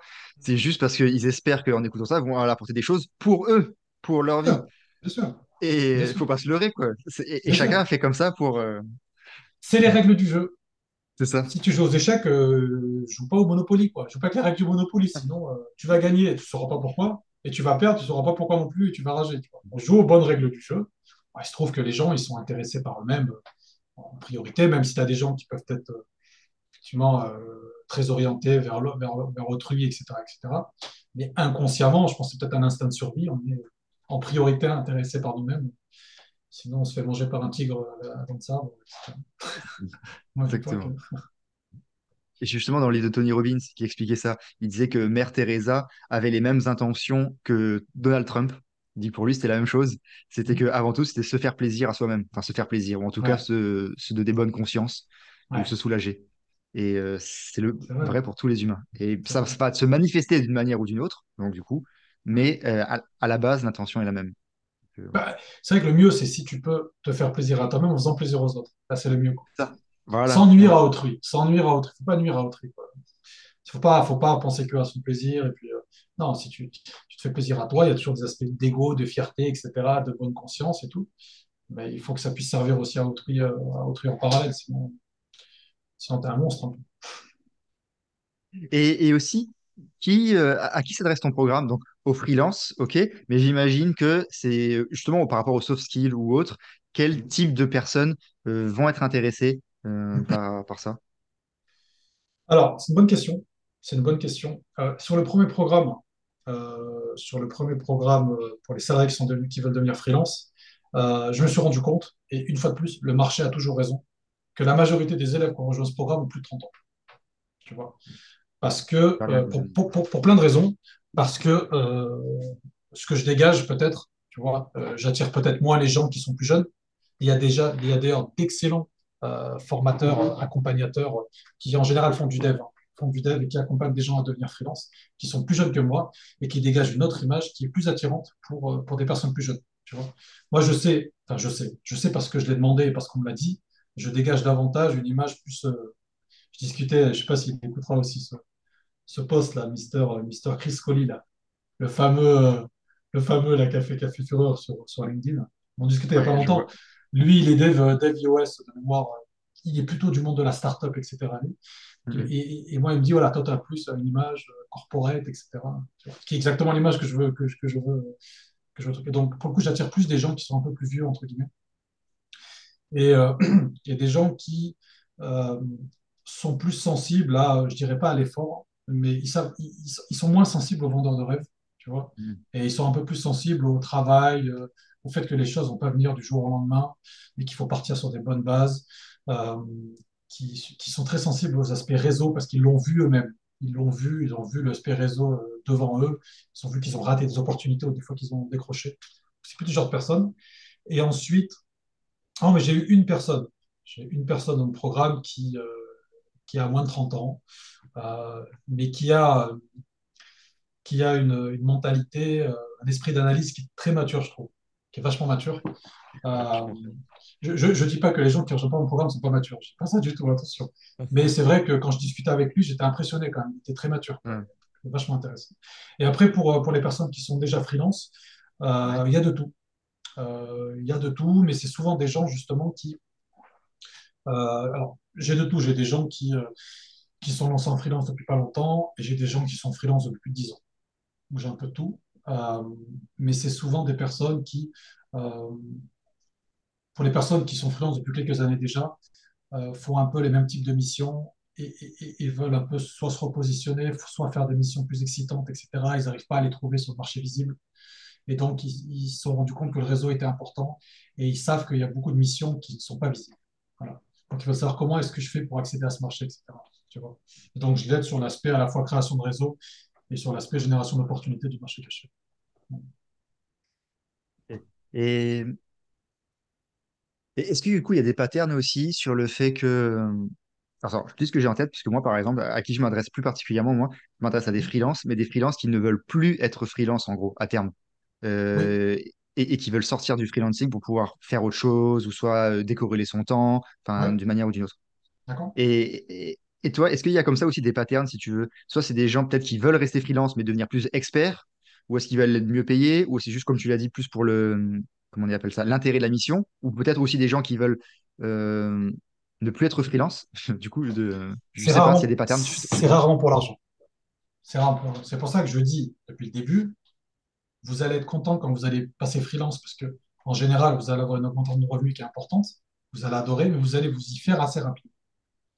Et, en fait, le, plus, tu, plus tu as une carrière de freelance qui est terne, qui n'est pas excitante, plus le critère argent devient difficile à défendre et à légitimer. Ça, ça arrive souvent, ça, parce que tu, vas, tu t'habitues. Tu... En fait, on s'habitue très facilement à une augmentation de revenus. Par contre, euh, quand ça baisse, là, on ne veut pas s'habituer. On veut le faire remonter. Mais l'augmentation de revenus, euh, euh, voilà, soit on augmente son niveau de vie, soit on investit, peu importe. Mais on, s'habitue assez rapidement à ça. Donc, en général, si on, a un type de pattern, c'est plus des gens qui veulent vraiment endosser le free de freelance. Vraiment l'aspect liberté de freelance, choisir ce qu'ils veulent, etc. Donc, euh, ils, ils pas subir et pas subir leur carrière. Ouais.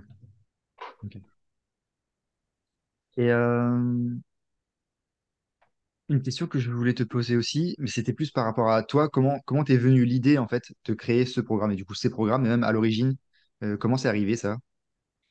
Bah, En fait, euh, moi, j'ai j'ai toujours discuté avec des freelances, j'ai toujours euh, apporté du support à des freelances parce que moi, quand je suis devenu à l'époque, euh, il y a des gens qui se sont posés des questions et qui m'ont demandé un peu comment j'avais fait. Ouais. Moi, je n'aurais pas sorti une baguette magique, hein, je leur dis voilà comment je me suis débrouillé et tout. Et après, comme je discutais avec beaucoup de freelances autour de moi, etc., des gens qui voulaient se lancer, je discutais avec beaucoup de gens qui étaient en Angleterre et aussi en France. Donc, en fait, j'aide en sous-main, de façon, euh, de façon pas formalisée, des freelances depuis pas mal de temps, si tu veux. C'est pour ça que je comprends bien leurs problématiques et comment ils fonctionnent. C'est pour ça que je voulais pas les aider à la base. J'en déjà freelance. Et, mais les salariés, je sais comment ils réfléchissent, leurs problématiques, ce qu'ils traversent en général.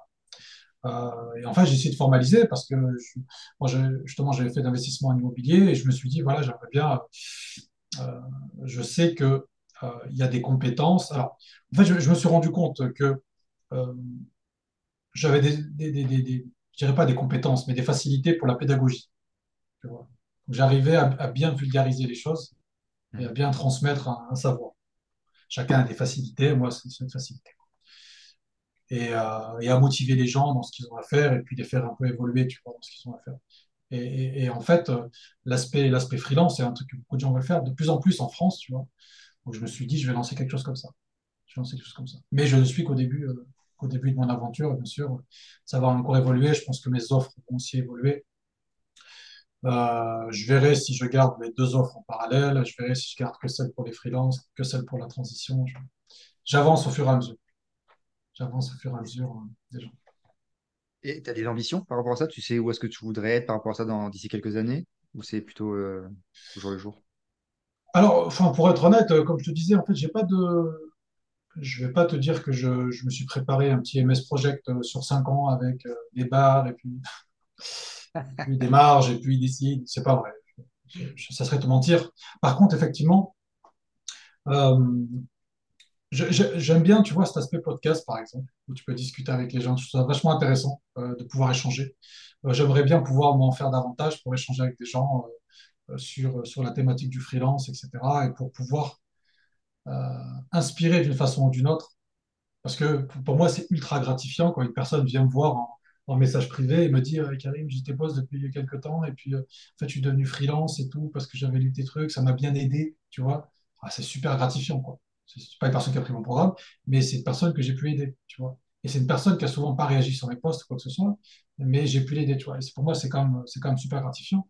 Après, sur l'aspect plus pécunier, euh, en effet, le, le but à terme, ça serait quand même de pouvoir générer des revenus passifs, tu vois. Donc, créer un produit digital, tu vois. Ok. Euh, donc, une formation, ou peu importe, on verra le, on verra le, on verra le format. Mais pour ça, j'ai besoin de, de renforcer un petit peu le- les attentes du marché avant de proposer. Je ne vais pas proposer une formation qui n'a tu vois, c'est-à-dire une formation qui va taper à côté de, des, des besoins du marché et tout. Donc, j'ai besoin d'emmagasiner un peu plus de choses avant de proposer ce genre de formation si, euh, si je propose. Voilà. Donc, ça serait plutôt ça. ouais, ok. Parce que là, donc, le programme que tu proposes, comme tu le fais en direct et euh, au contact des gens, ça te permet toi d'avoir du feedback, de ce que j'ai bien compris, du feedback et de mieux comprendre bah, les besoins du marché, d'ajuster ce que tu proposes. Et euh, Exactement. Parce qu'en en fait, le marché évolue beaucoup, c'est marrant. hein. Euh, j'en discutais hier avec, avec un freelance. Les freelances qui les gens qui veulent se lancer en freelance à 23 ans, il y a 10 ans, ça n'existait pas vraiment, quoi. Tu vois? Là, il y en a de plus en plus. Bon, c'est souvent, c'est souvent des gens de l'IT, des développeurs et tout, euh, qui se lancent. Il y en a qui réussissent très bien, tu vois, c'est super. Mais c'était pas un, un truc que tu avais à l'époque, tu vois. Euh, même il y a encore plus longtemps, euh, les- les- la plupart des freelances, c'était des gens qui étaient quand même vachement expérimentés. Tu ne lançais pas en freelance n'importe comment, tu vois. Donc là, ça s'est un peu dérégulé, quoi. Un peu dérégulé. Et les attentes du marché ne sont pas forcément les mêmes. tu vois. sont pas forcément les mêmes. Donc, euh, moi, j'ai vu un petit peu les problématiques évoluer au fil du temps, quoi. Évoluer au fil du temps. Donc, voilà, je- je- j'ai besoin d'acquérir un peu plus de feedback, justement, à travers mes accompagnements en particulier, à travers les gens avec qui je discute, les réactions sous mes posts et tout, pour proposer un produit qui est bien calé proprement. ok. ok. Et, euh, et, si on parle un peu de toi, du coup, on, arrive à, à la fin, malheureusement. Donc, ça fait déjà un certain temps qu'on parle, mais euh, enfin, moi, je suis vraiment dans une Ah discussion, oui, tu en effet, oulala. Ah oui. Vais faire attention, désolé.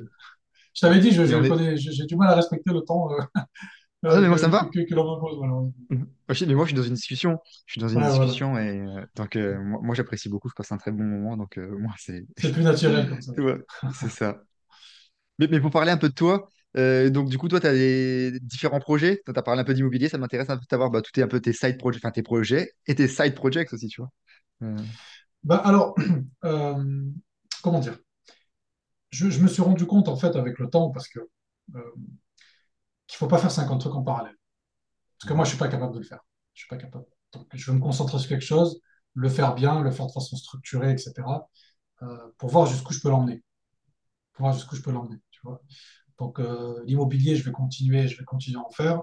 Euh, le développement, justement, de mes programmes d'accompagnement, je vais essayer de faire, justement, grossir ça grossir ça de plus en plus, mais je, j'essaie de m'imposer un rythme que je vais pouvoir tenir dans le temps, si tu veux. Parce que euh, ça sert à rien de faire un truc plein pot pendant six mois et après tout arrêter parce qu'on on s'est grillé. On a fait un burn-out. fait- euh, j'ai jamais fait de burn-out dans ma vie. Je touche euh, du bois. Bon, c'est pas du vrai bois, mais c'est pas grave. Euh, mais là, j'essaie de m'astreindre à un rythme que je vais pouvoir tenir euh, dans le temps. Et d'ailleurs, tu l'as peut-être toi aussi, aussi remarqué, les entrepreneurs qui réussissent le plus, le mieux, en général, tu n'as pas envie d'avoir l'ordre. Parce que premièrement, c'est pas ceux qui se baladent dans des jets privés et compagnie, hein, parce qu'on les connaît, les petits, vendeurs de rêves. Mais en général, c'est des gens qui sont ultra disciplinés et qui ont un emploi du temps super cadré et qui font toujours les mêmes choses à la même heure. Tu vois? Je ne suis pas encore à ce niveau.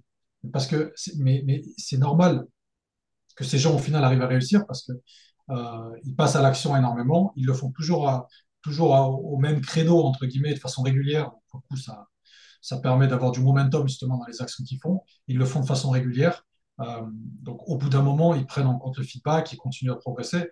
Donc, ça finit par percer au bout d'un moment. Euh, euh, cette discipline de toujours faire les choses à la même heure, etc., etc., je ne l'ai pas encore.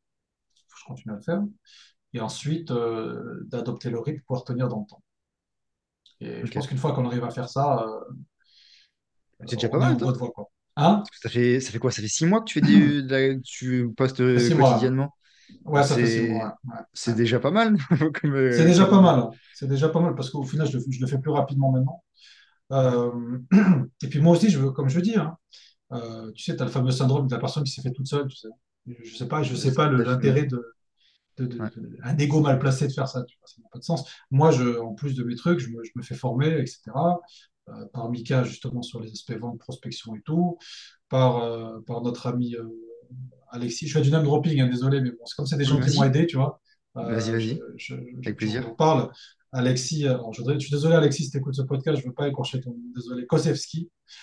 Euh, sur LinkedIn, c'est le, Norman, le, le sosie de Norman, son, son petit pseudo, c'est marrant, qui, qui m'a coaché sur la production de contenu, etc., pour que j'ai une ligne éditoriale euh, qui soit plus claire, etc., tu vois.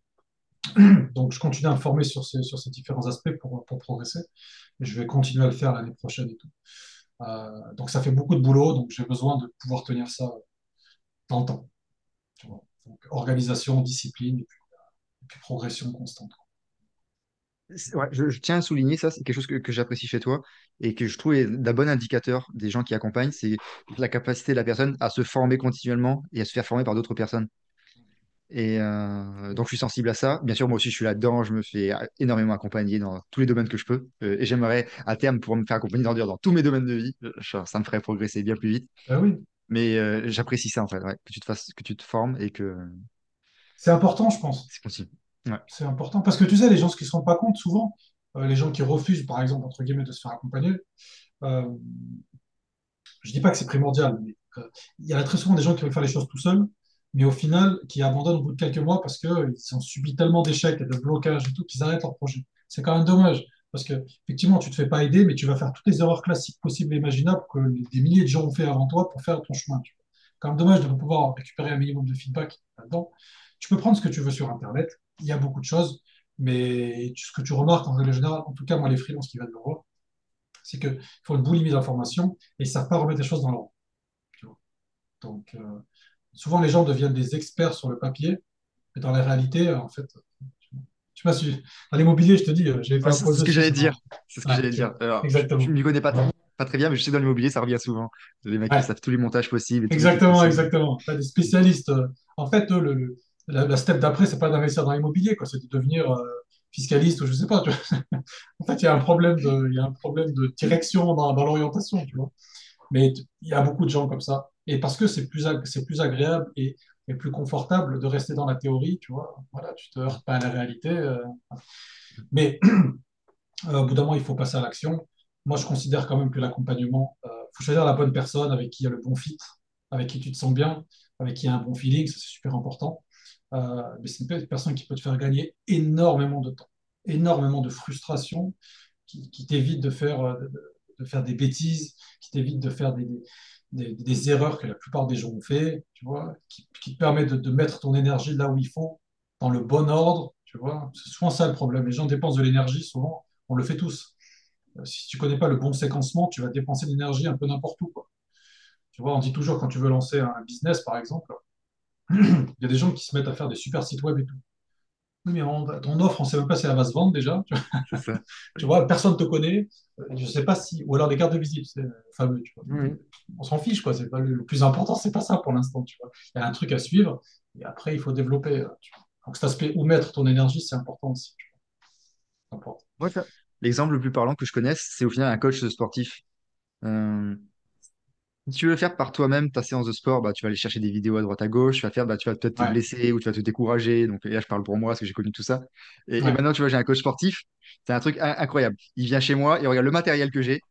J'ai des élastiques, il fait en fonction de mon matériel, en fonction de mes objectifs, de ce que je veux Mhm. faire, et en fonction bah, de là où j'en suis, de ma force et de mon machin. Et on adapte, et j'ai un programme sur mesure. Et euh, bah, y a, voilà. je peux pas laisser tomber vu qu'il est, il est à ma, il est, il est, c'est il est ça. fité pour moi. Donc c'est ça. exactement ça. Non, mais il faut, euh, il faut définir ses, objectifs, ce qu'on veut faire et le temps qu'on veut y passer et, être un minimum sérieux. Et, une fois de plus, il faut ensuite trouver la personne euh, avec qui, parce que c'est très important de choisir la personne avec qui ça va bien aller, avec qui ça va fitter. Parce que si tu choisis pas la bonne personne, même si elle est super compétente dans ce qu'elle fait, euh, même si dans l'absolu elle est pédagogue, etc., etc., si elle, si elle a un mauvais fit, en fait, tu vas rien apprendre. quoi. Tu vas rien apprendre, tu vois. Donc ça, c'est important. C'est important. Mais c'est c'est du feeling, quoi. C'est du feeling. Et, et- et toi, comment tu alors pour gérer au niveau du temps, ton organisation, tous ces projets? Donc, tu as au moins trois projets, donc tu as ta mission actuelle, tu as tes programmes d'accompagnement et dans l'immobilier. Prendre- Comment tu gères ton temps? Et tu dois encore, j'imagine, d'autres choses derrière. Comment toi, tu gères ton temps et ton énergie? Bah, En fait, euh, moi, il y a deux choses où j'étais très mauvais, la gestion de mon argent et la gestion de mon temps. Je suis le plus mauvais élève du monde. Je pense que s'il y avait une, salle de classe, je serais, euh, je serais même pas dans la classe, si tu veux. Je serais vraiment, je serais vraiment à l'extérieur. J'étais très, très mauvais dedans. Et parce que j'étais mauvais, et parce que c'était des choses qui étaient importantes, j'ai dû faire beaucoup d'efforts pour progresser dedans. Faire beaucoup d'efforts pour devenir bon dedans. Donc, sur l'aspect gestion, gestion de mon temps, j'ai essayé un peu toutes les techniques possibles et imaginables de planification de tâches et tout, etc. Euh, j'ai vraiment tout essayé, toutes les applications et tout. Là, aujourd'hui, moi, la façon dont je fonctionne, euh, sur la partie planification du temps, je travaille beaucoup avec Trello. En fait, j'ai le logiciel Trello, j'ai planifié toute ma vie sur, sur cette base avec les plugins qui vont bien. Euh, et avec Trello, le logiciel, forcément, il n'est pas magique. Il sert à planifier, mais après, il y a des routines qui vont avec. Moi, je me fais des routines de matin, des routines de soir, des routines en début de semaine, en début de mois, etc. pour voir un peu les choses quand elles arrivent. Et je planifie absolument tout dedans. Je n'utilise pas Notion en tant que tel, mais j'utilise Trello pour le coup euh, pour, pour faire tout ça. Et ensuite, pour mon niveau d'énergie, euh, c'est primordial, quoi. Enfin, tu sais bien, bien sûr, c'est primordial de chez primordial. Euh, j'ai appris à la gérer avec le temps. J'ai appris à essayer de lisser les, de lisser les pics. Euh, c'est pas évident, attention, c'est pas évident. Donc, j'essaie de bien manger, j'essaie de bien dormir, j'essaie de faire du sport, etc. régulièrement pour pouvoir tenir dans le temps. Parce que c'est un marathon. Vraiment, c'est un marathon. C'est-à-dire que euh, je pense que quand on se met dans la tête que bah, cette vie ou la vie entrepreneuriale ou peu importe, euh, il y a deux choses qu'il faut comprendre. C'est que premièrement, le mode nominal, c'est qu'il y aura des embûches partout. Qu'en général, il y aura plus euh, d'échecs, de leçons à apprendre, d'embuscades que de réussite. Parce que la vie, c'est ça en fait. Hein, c'est le mode nominal, il faut le comprendre. Il jouer avec les bonnes règles du jeu. Et, et la deuxième chose, pour le coup, c'est que euh, il faut essayer de, gérer son énergie pour réussir à tenir dans la durée. Ça, c'est super important de comprendre. C'est super important de comprendre. Premièrement, que ça va être, il y aura beaucoup de boss, et deuxièmement, c'est que ça va durer. Et donc, euh, c'est un marathon. Il faut gérer son énergie. Donc, euh, et après, l'âge, bon, j'ai pas 200 ans, mais l'âge aide à s'assagir un petit peu et à comprendre ça. Comprendre. J'étais pas du tout comme ça étant plus. Pas du tout, du tout. Pas du tout. J'étais plutôt, euh, allez, il faut donner le max, max, max et tout. En fait, ça veut rien dire. Ça veut rien dire. C'est-à-dire que tu peux tout à fait hein, progresser rapidement dans un domaine et ensuite arrêter parce que tu te désintéresses ou parce que tu as, trop, t'as trop donné. Mais en général, les vrais résultats, ils arrivent après. Ils arrivent après quand tu arrives à tenir dans la durée. Tu as des gens qui étaient peut-être moins doués que toi au début. Et comme ils ont tenu dans la durée, ils ont été disciplinés, etc., ils ont bien géré leur énergie, ils arrivent à des résultats qui sont bien plus intéressants que tien. Ça, c'est valable dans. Ouais. Ça, c'est valable dans tout. Je suis ouais, tellement, tellement d'accord avec ça. Et, et- et du coup, ça m'intéresse. Et ton deuxième point, alors, est la gestion financière. On dit que tu étais aussi très mauvais là-dedans. Et comment tu as fait, alors, du coup, pour euh, ne plus être un, un très mauvais élève? Mais moi, je vais te dire, euh, c'est terrible, c'est terrible de dire ça. Euh, je, je- je taperai sur les doigts de l'ancien Karim si je le retrouvais un jour en 2013 ou en 2012. Mais je suis devenu freelance parce que je ne voulais plus regarder mon compte en banque pour savoir où j'en étais. Tu vois, Euh, je voulais plus être entre guillemets à découvert. C'était pas forcément le cas, mais tu vois, je voulais plus Ouais. stresser à l'idée de ça. Ah, Pour le coup, devenir freelance, c'était la pire solution. Ça n'a rien à voir. On dit toujours que euh, si tu veux bien gérer ton argent, apprends à gérer ton argent quand tu gagnes, je te dis n'importe quoi, 100 euros par mois. Prends les bonnes habitudes dès le début. Parce que si tu ne sais pas gérer 100 euros par mois, eh ben 100 000 euros par mois, tu seras, tu- ça va être, ça va être bien pire. quoi. Que ça, les effets seront démultipliés. Quoi, tu vois? Donc j'ai appris, euh, je me suis, euh, qu'on appelle l'éducation financière, etc. J'ai investi sur différents supports. Euh, je, je fais le- la fameuse technique de se payer avant de, enfin, se, se payer avant de, voilà, euh, sur de l'épargne, etc. Et j'essaie de faire une répartition d'investissement importante par rapport à ce que j'ai un mode de vie qui n'est pas exubérant, tu vois. Donc, Ouais. ça. Au final, après, ça fait des petits, ça augmente. Mm. Et puis voilà, je suis plus sage. Donc, tu es un bon élève maintenant, au niveau du temps et de l'argent. Tu es T'es, un bon euh, élève, ouais. Sans se sacrifier pour autant, tu vois. Sans se sacrifier pour autant, euh, parce que c'est une fois que tu mets en place ce genre de choses que tu stresses moins au final. Parce que si tu ne mm, sais pas gérer ton argent, tu vas stresser sur l'argent. Et mets les choses en place correctement et tu n'auras plus à stresser ou tu stresseras moins, tu vois. C'est pragmatique. Pareil pour la gestion du temps. Si tu as l'impression de toujours être en retard, de rater des rendez-vous, des échéances importantes et tout, bah, mets en place un système. Comme ça, tu vas moins stresser. Ça va te faire perdre un petit peu de temps, mais ce n'est rien en comparaison du stress que ça engendre euh, du fait d'être désorganisé. Donc, c'est euh, maintenant, ça va mieux. c'est très, je me reconnais vraiment beaucoup dans ce que tu dis. Enfin, c'est d'actualité euh, pour moi en ce moment, de mettre en place un système, Hmm. perdre un peu de temps et pour, euh, dernière, euh, gagner du temps. Et, euh, et là, moi, en ce moment, j'applique à deux domaines Fi- financiers, du coup, aussi de mettre en place des choses, des virements automatisés, d'avoir un peu plus des systèmes d'enveloppe ou autre. Et, euh, et deuxièmement, là, je m'attaque à tout ce qui est second cerveau, euh, la gestion de la connaissance et euh, bon, de me créer vraiment un... En gros, dès que je lis un livre, dès que j'ai une discussion, ou dès que j'apprends quelque chose, tout de suite d'aller noter ça, ensuite de retravailler la note, de créer des notes, de faire des liens oui, avec d'autres choses, enfin de... ça, c'est important. Ça, c'est super important. Tu vois, pour moi, Trio, ça, me- ça, me ça me sert aussi beaucoup à ça. Parce qu'en fait, les idées, tu les as jamais quand tu les as jamais quand tu dois les avoir. tu. Je sais pas, moi, j'écris, aucun, aucun de mes posts devant mon PC. Ouais. J'écris tous mes trucs au téléphone et je t'assure que les idées, je les ai toujours au moment les plus improbables. En train de courir, sous la douche, quand je suis en train de parler à quelqu'un, Mm. au cinéma, c'est des- vraiment les trucs qui n'ont aucun rapport. Et là, tu as une idée, tu fais, ah, faut que je l'écrive, tu vois. Donc là, tu la notes et après, tu peux l'oublier. Comme ça, ça, ça libère un peu ton cerveau, tu vois. Mm. Donc, faut essayer, euh, c'est c'est une bonne idée, ouais, c'est une bonne idée de faire ça. C'est une question que je pose dans ma conférence, justement, tu vois. Euh, qu'est-ce que tu fais et où est-ce que tu es quand tu as tes meilleures idées? Et, euh, et, Ouais, euh, et en fait, c'est qu'il y a des études qui ont été menées et les gens répondent du coup toujours la même chose, comme tu l'as dit ouais, là, euh, sous la douche, en conduisant, au réveil, ouais, en faisant son sport, en parlant. C'est toujours la même chose. Et il y a des raisons derrière, du coup, enfin, physiologiques et ouais. hémisphère gauche, hémisphère droit. Enfin bref, on va pas aller dans tous ces détails-là, mais mais il y a des raisons. Ouais. Ouais, j'imagine que tu es plus relâché, etc. Tu es moins, t'es moins focus ça. Tu crées de la marge, en fait. Tu crées peut-être de la, Mm, un espace, etc., qui te permet de faire émerger ces, ces idées. Et c'est pareil dans la gestion du temps, tu vois. Euh, moi, tous les matins, euh, Ouais, je ne l'ai pas ici pour le coup. Parce que j'ai un exemple. Non, j'ai pas d'exemple. Mais euh, tous les matins, je, je me fais la liste de ce que je dois faire, je dois faire dans la journée. Et je le fais sur le papier. Tu vois. ouais. Et en fait, le but, par rapport à ce que je dois faire dans la journée, je te dis n'importe quoi. Si on part sur une journée, je sais pas, de 9 heures, par exemple, je me mets en général l'équivalent de 5 heures, 6 heures de travail grand max. Grand max, tu vois. Et je me laisse toujours des marges dedans. C'est primordial de cesser des marges parce que euh, les choses ne jamais comme prévu. Bah, C'est le... Non, mais en fait, tu vois, il y a une raison, c'est-à-dire, si tu veux gérer ton temps, c'est bête à dire. Si tu veux gérer ton temps, va voir vers les spécialistes de la gestion du temps. Tu vas voir vers les chefs de projet, les planificateurs. C'est des spécialistes de la gestion du temps. Tu leur dis comment vous faites ça? Alors, comment est-ce qu'on fait? Alors, on prend ça, on fait un planning, on, on met des marges, on identifie des risques, tu vois. Euh, ensuite, bah, on met à jour le planning régulièrement. Après, on prend du retour d'expérience sur euh, si, ça, si, le planning a décalé, bah, on prend le retour d'expérience, on ajuste le processus. C'est ça, tu vois. Donc, euh, quand effectivement, sur la journée, tu, dois faire, tu dois faire euh, 10 tâches. Le, but, c'est que ça te prenne peut-être 60% de- du temps qui, qui, qui t'est disponible. Parce que, premièrement, il faut qu'à la fin de la journée, tu aies tout fait. Parce qu'il y a toujours un sentiment d'accomplissement quand tu as tout fait.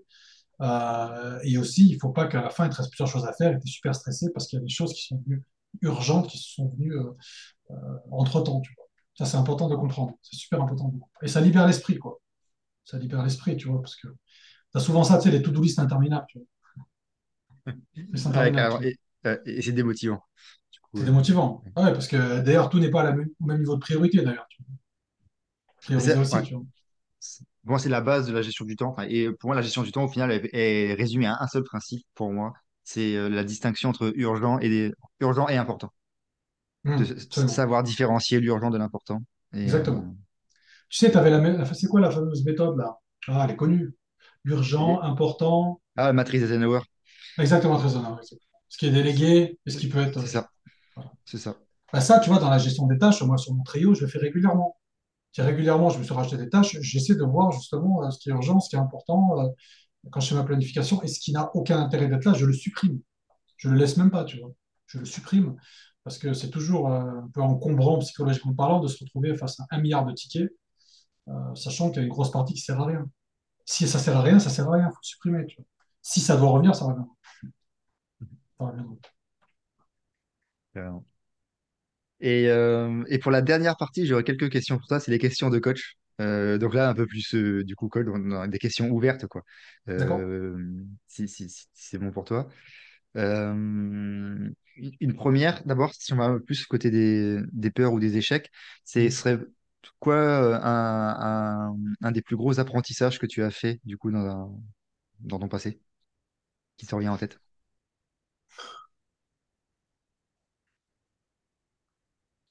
Je, je vais peut-être le répéter, c'est peut-être un peu métaphorique. C'est quand j'ai compris que je, dans plusieurs domaines, je ne jouais pas aux bonnes règles du jeu. Je sais, c'est métaphorique de dire ça, mais c'est la base. Quand on joue à un jeu, quand tu es salarié dans une entreprise, quand tu es freelance, quand tu es joueur de foot, quand je joue aux bonnes règles du jeu.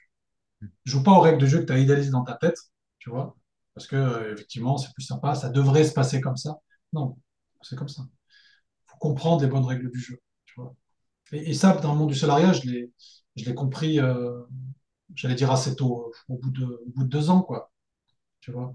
C'est-à-dire que moi, j'avais vraiment l'impression d'être, d'apporter beaucoup de valeur, etc. Et j'avais la sensation aussi de ne pas être récompensé à ma juste valeur, tu vois. Dis, comment ça se fait? Il y a des gens qui avaient, qui étaient plus reconnus que moi, alors que je trouvais qu'ils étaient moins compétents. Tu vois, je me suis dit, mais comment ça se fait? Et ça crée une dissonance cognitive qui est terrible, mais qui est terrible de chez terrible. tu vois. Euh, une dissonance entre les règles du jeu de la vie, je te mets en question, puisque toi, tu penses que ça devrait être. Il y a des gens qui deviennent fous par cet écart. Il faut essayer de réduire ça un petit peu. Ou je l'ai accepté. Enfin, c'est pas juste, quoi. La vie, elle n'est pas juste. hein. C'est clair et net, elle n'est pas juste. Il y a des règles du jeu. On ne te demande pas de, de devenir un bandit ou un escroc ou quoi que ce soit, mais sache qu'elles existent. Elles sont comme ça, en freelance. Voilà, c'est pas parce que tu es bon techniquement que les opportunités vont venir vers toi, qu'on va se mettre à te supplier, qu'on va tous venir vers toi. Monsieur, on veut travailler avec vous. Non, c'est pas vrai. Si la majorité des gens se fichent de toi, quoi. Si tu n'es pas visible, si tu ne sais pas te mettre en valeur, et tu n'as aucune, euh, aucune utilité, aucun attrait à propos de ces gens. Tu vois. Donc, euh, effectivement, le truc, moi, qui m'a fait le plus mal, c'est euh, c'est de me rendre compte que je ne jouais pas aux bonnes règles de jeu dans plusieurs domaines. Et je me suis guéri, quoi. Je me suis guéri. C'est comme le vaccin contre le Covid. Et celui-là, il marche pour le coup. Et, euh, ouais, et, et ça me fait penser à une citation bah, du coup, dans l'immobilier que, que, que, que j'ai appris, mais que, que dans la vie, et du coup, dans, dans l'immobilier, vous n'obtenez pas ce que vous méritez, mais vous obtenez ce que vous négociez. Ah, c'est ça. euh, C'est ça. bah et, ouais. et pour ça, il faut connaître les règles du jeu. Il faut, il faut connaître les règles. Non, mais c'est vrai. Parce que tu, tu tombes de tellement haut quand tu te rends compte que, oh là là, mais pourquoi lui, il a eu ça? Comment ça se fait? C'est pas normal. C'est pas juste, pas normal? pas juste, pas où c'est la chance? Ouais, ou c'est la chance, ou voilà, c'est toujours pareil, quoi, tu vois. Mm. C'est pas juste, c'est la chance. Mm. Il y, a il y a toujours un truc, quoi. Il y a toujours un truc qui justifie. Il y a pas, c'est pas toi qui n'as pas compris comment ça fonctionnait. C'est ça. Et là, dans le, le, le quotient d'adversité, là, tu vois, une, ça, c'est une mauvaise note. T'as pas le accountable et le Absolument, absolument, quand tu as ce genre de raisonnement. Ah ouais, c'est mauvais ça. Bah, ça m'a bien aidé, tu vois. Pour le coup, tu as raison, tu vois. Le bien aidé à comprendre ça. M'a Mm. bien aidé à comprendre ça. Yes. Et, euh, et si on va de l'autre côté, de, de quoi t'es le plus fier dans ta vie aujourd'hui? Fier, le plus fier, le plus fier. euh, euh, peut-être bête à dire, mais le plus fier, c'est peut-être de réussir ou d'être en voie de trouver un, un équilibre dans ma vie, tu vois. Parce que j'ai pas envie de, j'ai pas envie de sacrifier des choses plus que d'autres, vois. Je suis pas attiré par l'argent plus que ça. Je suis pas un fou de. Je suis pas non plus un, parce que pour, devenir, je pense, un entrepreneur à succès, il faut être un acharné, il faut être un, je pense que il faut être un obsédé. Je pense que c'est bête à dire, mais il faut être, tu vois, les gens qui réussissent le mieux, je pense, c'est des fous, quoi. C'est des fous, c'est des, des obsédés, des acharnés, etc. Je suis pas à ce niveau. Je pense qu'aujourd'hui, j'ai réussi à, j'en suis en tout cas en bonne voie de trouver quelque chose qui est équilibré parmi les objectifs que je me suis fixés dans les différents domaines, tu vois. La famille, etc., euh, l'aspect financier, euh, la vie professionnelle, euh, les choses à côté. Donc, je suis assez content pour l'instant d'être en passe de trouver un, équilibre qui me, qui est tenable dans le temps et qui me satisfait beaucoup. Et pour lequel je, je pourrais être fier plus tard. Alors, c'est très, c'est très bateau comme truc. C'est peut-être pas super, euh, peut-être pas super, euh, comment dire, euh, comment dire, inspirant en tant que tel. Bah, Mais, euh, mais c'est tenable et, et c'est réconfortant. euh, et c'est, tu te sens accompli quand tu arrives à faire ça, je pense. Tu te sens accompli parce que tu vois, tu négliges pas des choses. Pour moi, c'est ce que tu disais, c'est signe de sagesse. Et je trouve que ça fait écho à ce que tu disais que les gens qui venaient te voir, les clients, c'était plus des gens qui Mhm. avaient plus de 30 ans ou autres. Que, effectivement, peut-être qu'une per- un- un de 18 ou 20 ans, euh, son rêve, c'est pas d'être équilibré ou autre. Mais par contre, il faut être passé par les phases de déséquilibre, du coup, oui, pour derrière apprécier l'équilibre et de voir à quel point. Oui, tu vois, c'est très juste ce que tu dis. C'est pour ça que je t'avais dit que quand tu allais m'inviter, j'allais apprendre des choses. Et c'est très juste ce que tu dis, c'est-à-dire que peut-être qu'en effet, l'énergie que je dégage, n'est pas attirante pour ces personnes. Peut-être qu'elles se disent, mais il est trop tranquille, quoi. Il est trop calme. Et des personnes plus jeunes ont peut-être une énergie qui est beaucoup plus importante, qui est beaucoup plus excitante, qui est beaucoup plus stimulante, etc. Moi, je suis passé par là. Euh, c'est vachement excitant et tout, mais au final, dans le temps, etc., sur les différents pans de ta vie, si tu veux que ça dure dans le temps, il faut aussi d'équilibrer un peu les choses. Mm, Euh, c'est pas évident. mm, c'est pas évident, quoi. Tu vois, mais, mais ça se fait, quoi. Ça se fait. Et j'ai deux dernières questions, ce sont mes, Ouais. favorites. Euh, euh, qu'est-ce que tu ne veux pas être et que tu ne seras jamais? Un vendeur de rêve. Hmm, très bien. Même si ça me coupe des opportunités, je veux pas être. Yes, merci. Et d'un autre côté, qu'est-ce que tu veux être et que tu pourrais devenir?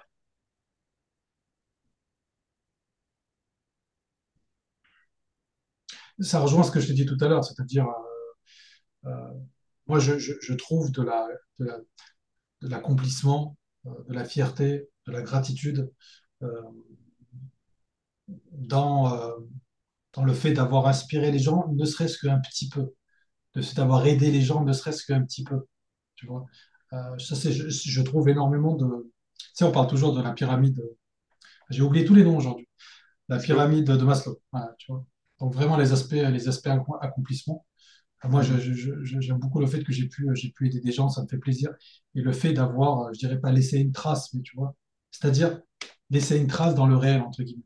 C'est-à-dire que tu as agi sur le réel, tu as pu avoir une influence, aussi minime soit-elle, sur la vie des gens. Tu vois. Il y avait un truc auquel je pensais l'autre jour. Imagine justement, euh, bon, c'est peut-être un peu morbide ce que je vais dire. Tu es sur ton lit de mort et on te présente deux cartes. La première des cartes, c'est tous les choix euh, que tu as eu à faire dans ta vie et toutes les conséquences qui auraient pu en découler. Tu vois et on te montre ce que tu as choisi toi. ouais. Donc voilà, t'es passé, voilà ce que tu aurais pu tenir, voilà ce que aurais pu. Je trouve ça passionnant. Et l'autre chose, c'est voici l'impact que tu as eu sur tous les gens de façon directe ou indirecte. Tu vois Et ça, si tu rejoins d'un point de vue philosophique, on te dit toujours, euh, dans, dans- dans toutes les philosophies, euh, peu importe occidentale, orientale, peu importe, le plus important, c'est d'essayer de réduire la nuisance que l'on a sur le monde. C'est ça que c'est autant codifié, etc. Réduire le plus possible et au contraire, essayer de maximiser le bénéfice que tu peux apporter au monde. Donc moi, ce que j'aimerais, c'est apporter le moins de nuisance possible. Et si je peux inspirer des gens, les aider, etc., de façon directe ou indirecte, j'aurais bien aimé voir cette map, tu vois, c'est marrant. Problème sur, euh, sur LinkedIn, c'est que tu ne peux pas savoir les gens qui lisent tes posts. Tu.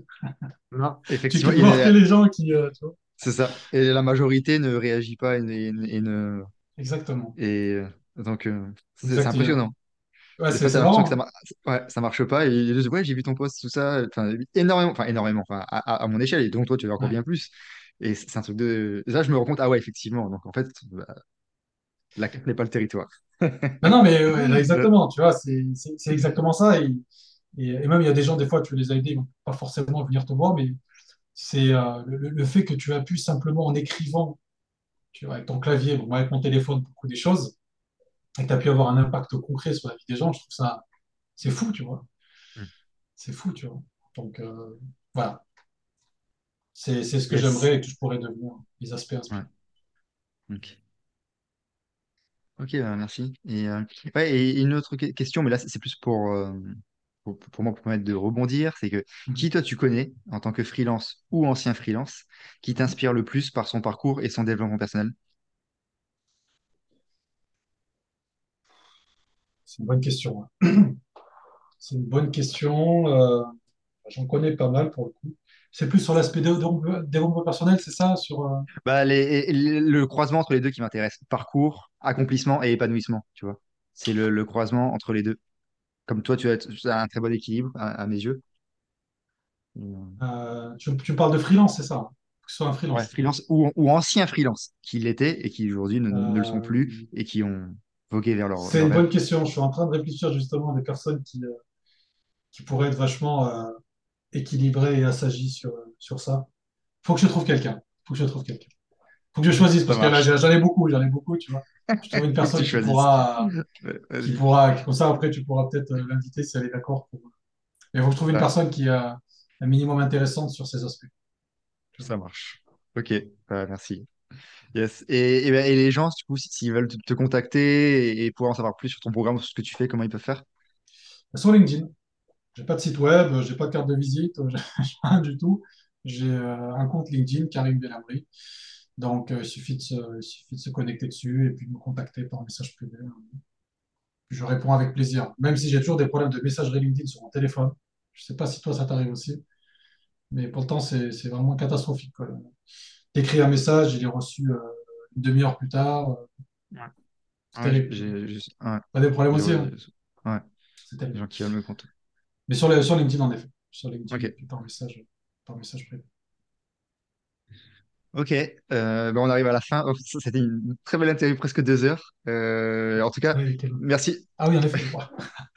Merci beaucoup d'avoir accordé ce temps. Du coup, Enfin, moi, j'ai vraiment, c'était une discussion. Moi, j'étais là euh, sur ma chaise, là, j'ai passé un, un Non, c'était stimulant, effectivement, c'était stimulant, c'était intéressant. Tu vois, on n'a même pas vu le temps passer, pour le coup, tu vois. ah non. C'est vachement intéressant. Donc, bah, merci beaucoup pour tous tes apports. Franchement, c'est vraiment quelque chose, une, une discussion très enrichissante. Donc, euh, merci beaucoup. Moi, j'ai passé un super moment et euh, les gens qui écouteront tout ça, forcément, en retireront de la valeur. Euh, Donc voilà, mais merci beaucoup. Et je te laisse bah, le mot de la fin. Si tu as quelque chose à dire, quelque chose que, que tu veux partager, qu'on dont on n'aurait pas encore euh, pu dire, je sais pas, une, quelque chose que tu veux transmettre ou je te laisse finir. Non, mais en fait, pour, enfin, pour, pour moi, le, le seul, euh, la seule chose que j'aurais à dire, c'est euh, euh, si, si vous avez en effet, euh, vous soyez freelance ou non d'ailleurs, et que vous avez un projet qui vous tient à cœur, euh, bah, dites- dites-vous bien, mettez-vous bien dans la tête que euh, y aura plein d'embûches, il y aura, plein de problèmes, euh, et que ça va durer longtemps, et que ça va être un projet à long terme. Donc, mettez-vous-le dans la tête, éloignez-vous des vendeurs de rêves, vraiment. Vous, allez faire beaucoup d'erreurs, vous allez devoir apprendre de ces erreurs, et, vous allez devoir être discipliné pour réussir, en général, sur ce type de projet. Je parle plutôt de projet type entrepreneurial, mais pas que. Ouais. Donc, euh, la plupart des choses, c'est un marathon, ça met du temps. Euh, les gens qui réussissent vraiment, en général, ce sont des gens qui, qui ont réussi à tenir dans le temps euh, et qui ont appris leurs erreurs au fur et à mesure. Il n'y a pas de recette miracle. C'est comme perdre du poids. Il n'y a, pas de- il y a pas de recette miracle. Mm. En prendre, il y en a. en. Là, il y a une recette miracle. Il y a une recette miracle pour prendre du poids. miracle, le kebab et tout, il n'y a pas trop. Yes. Ok, bah merci beaucoup, Karim. Très bien. Je t'en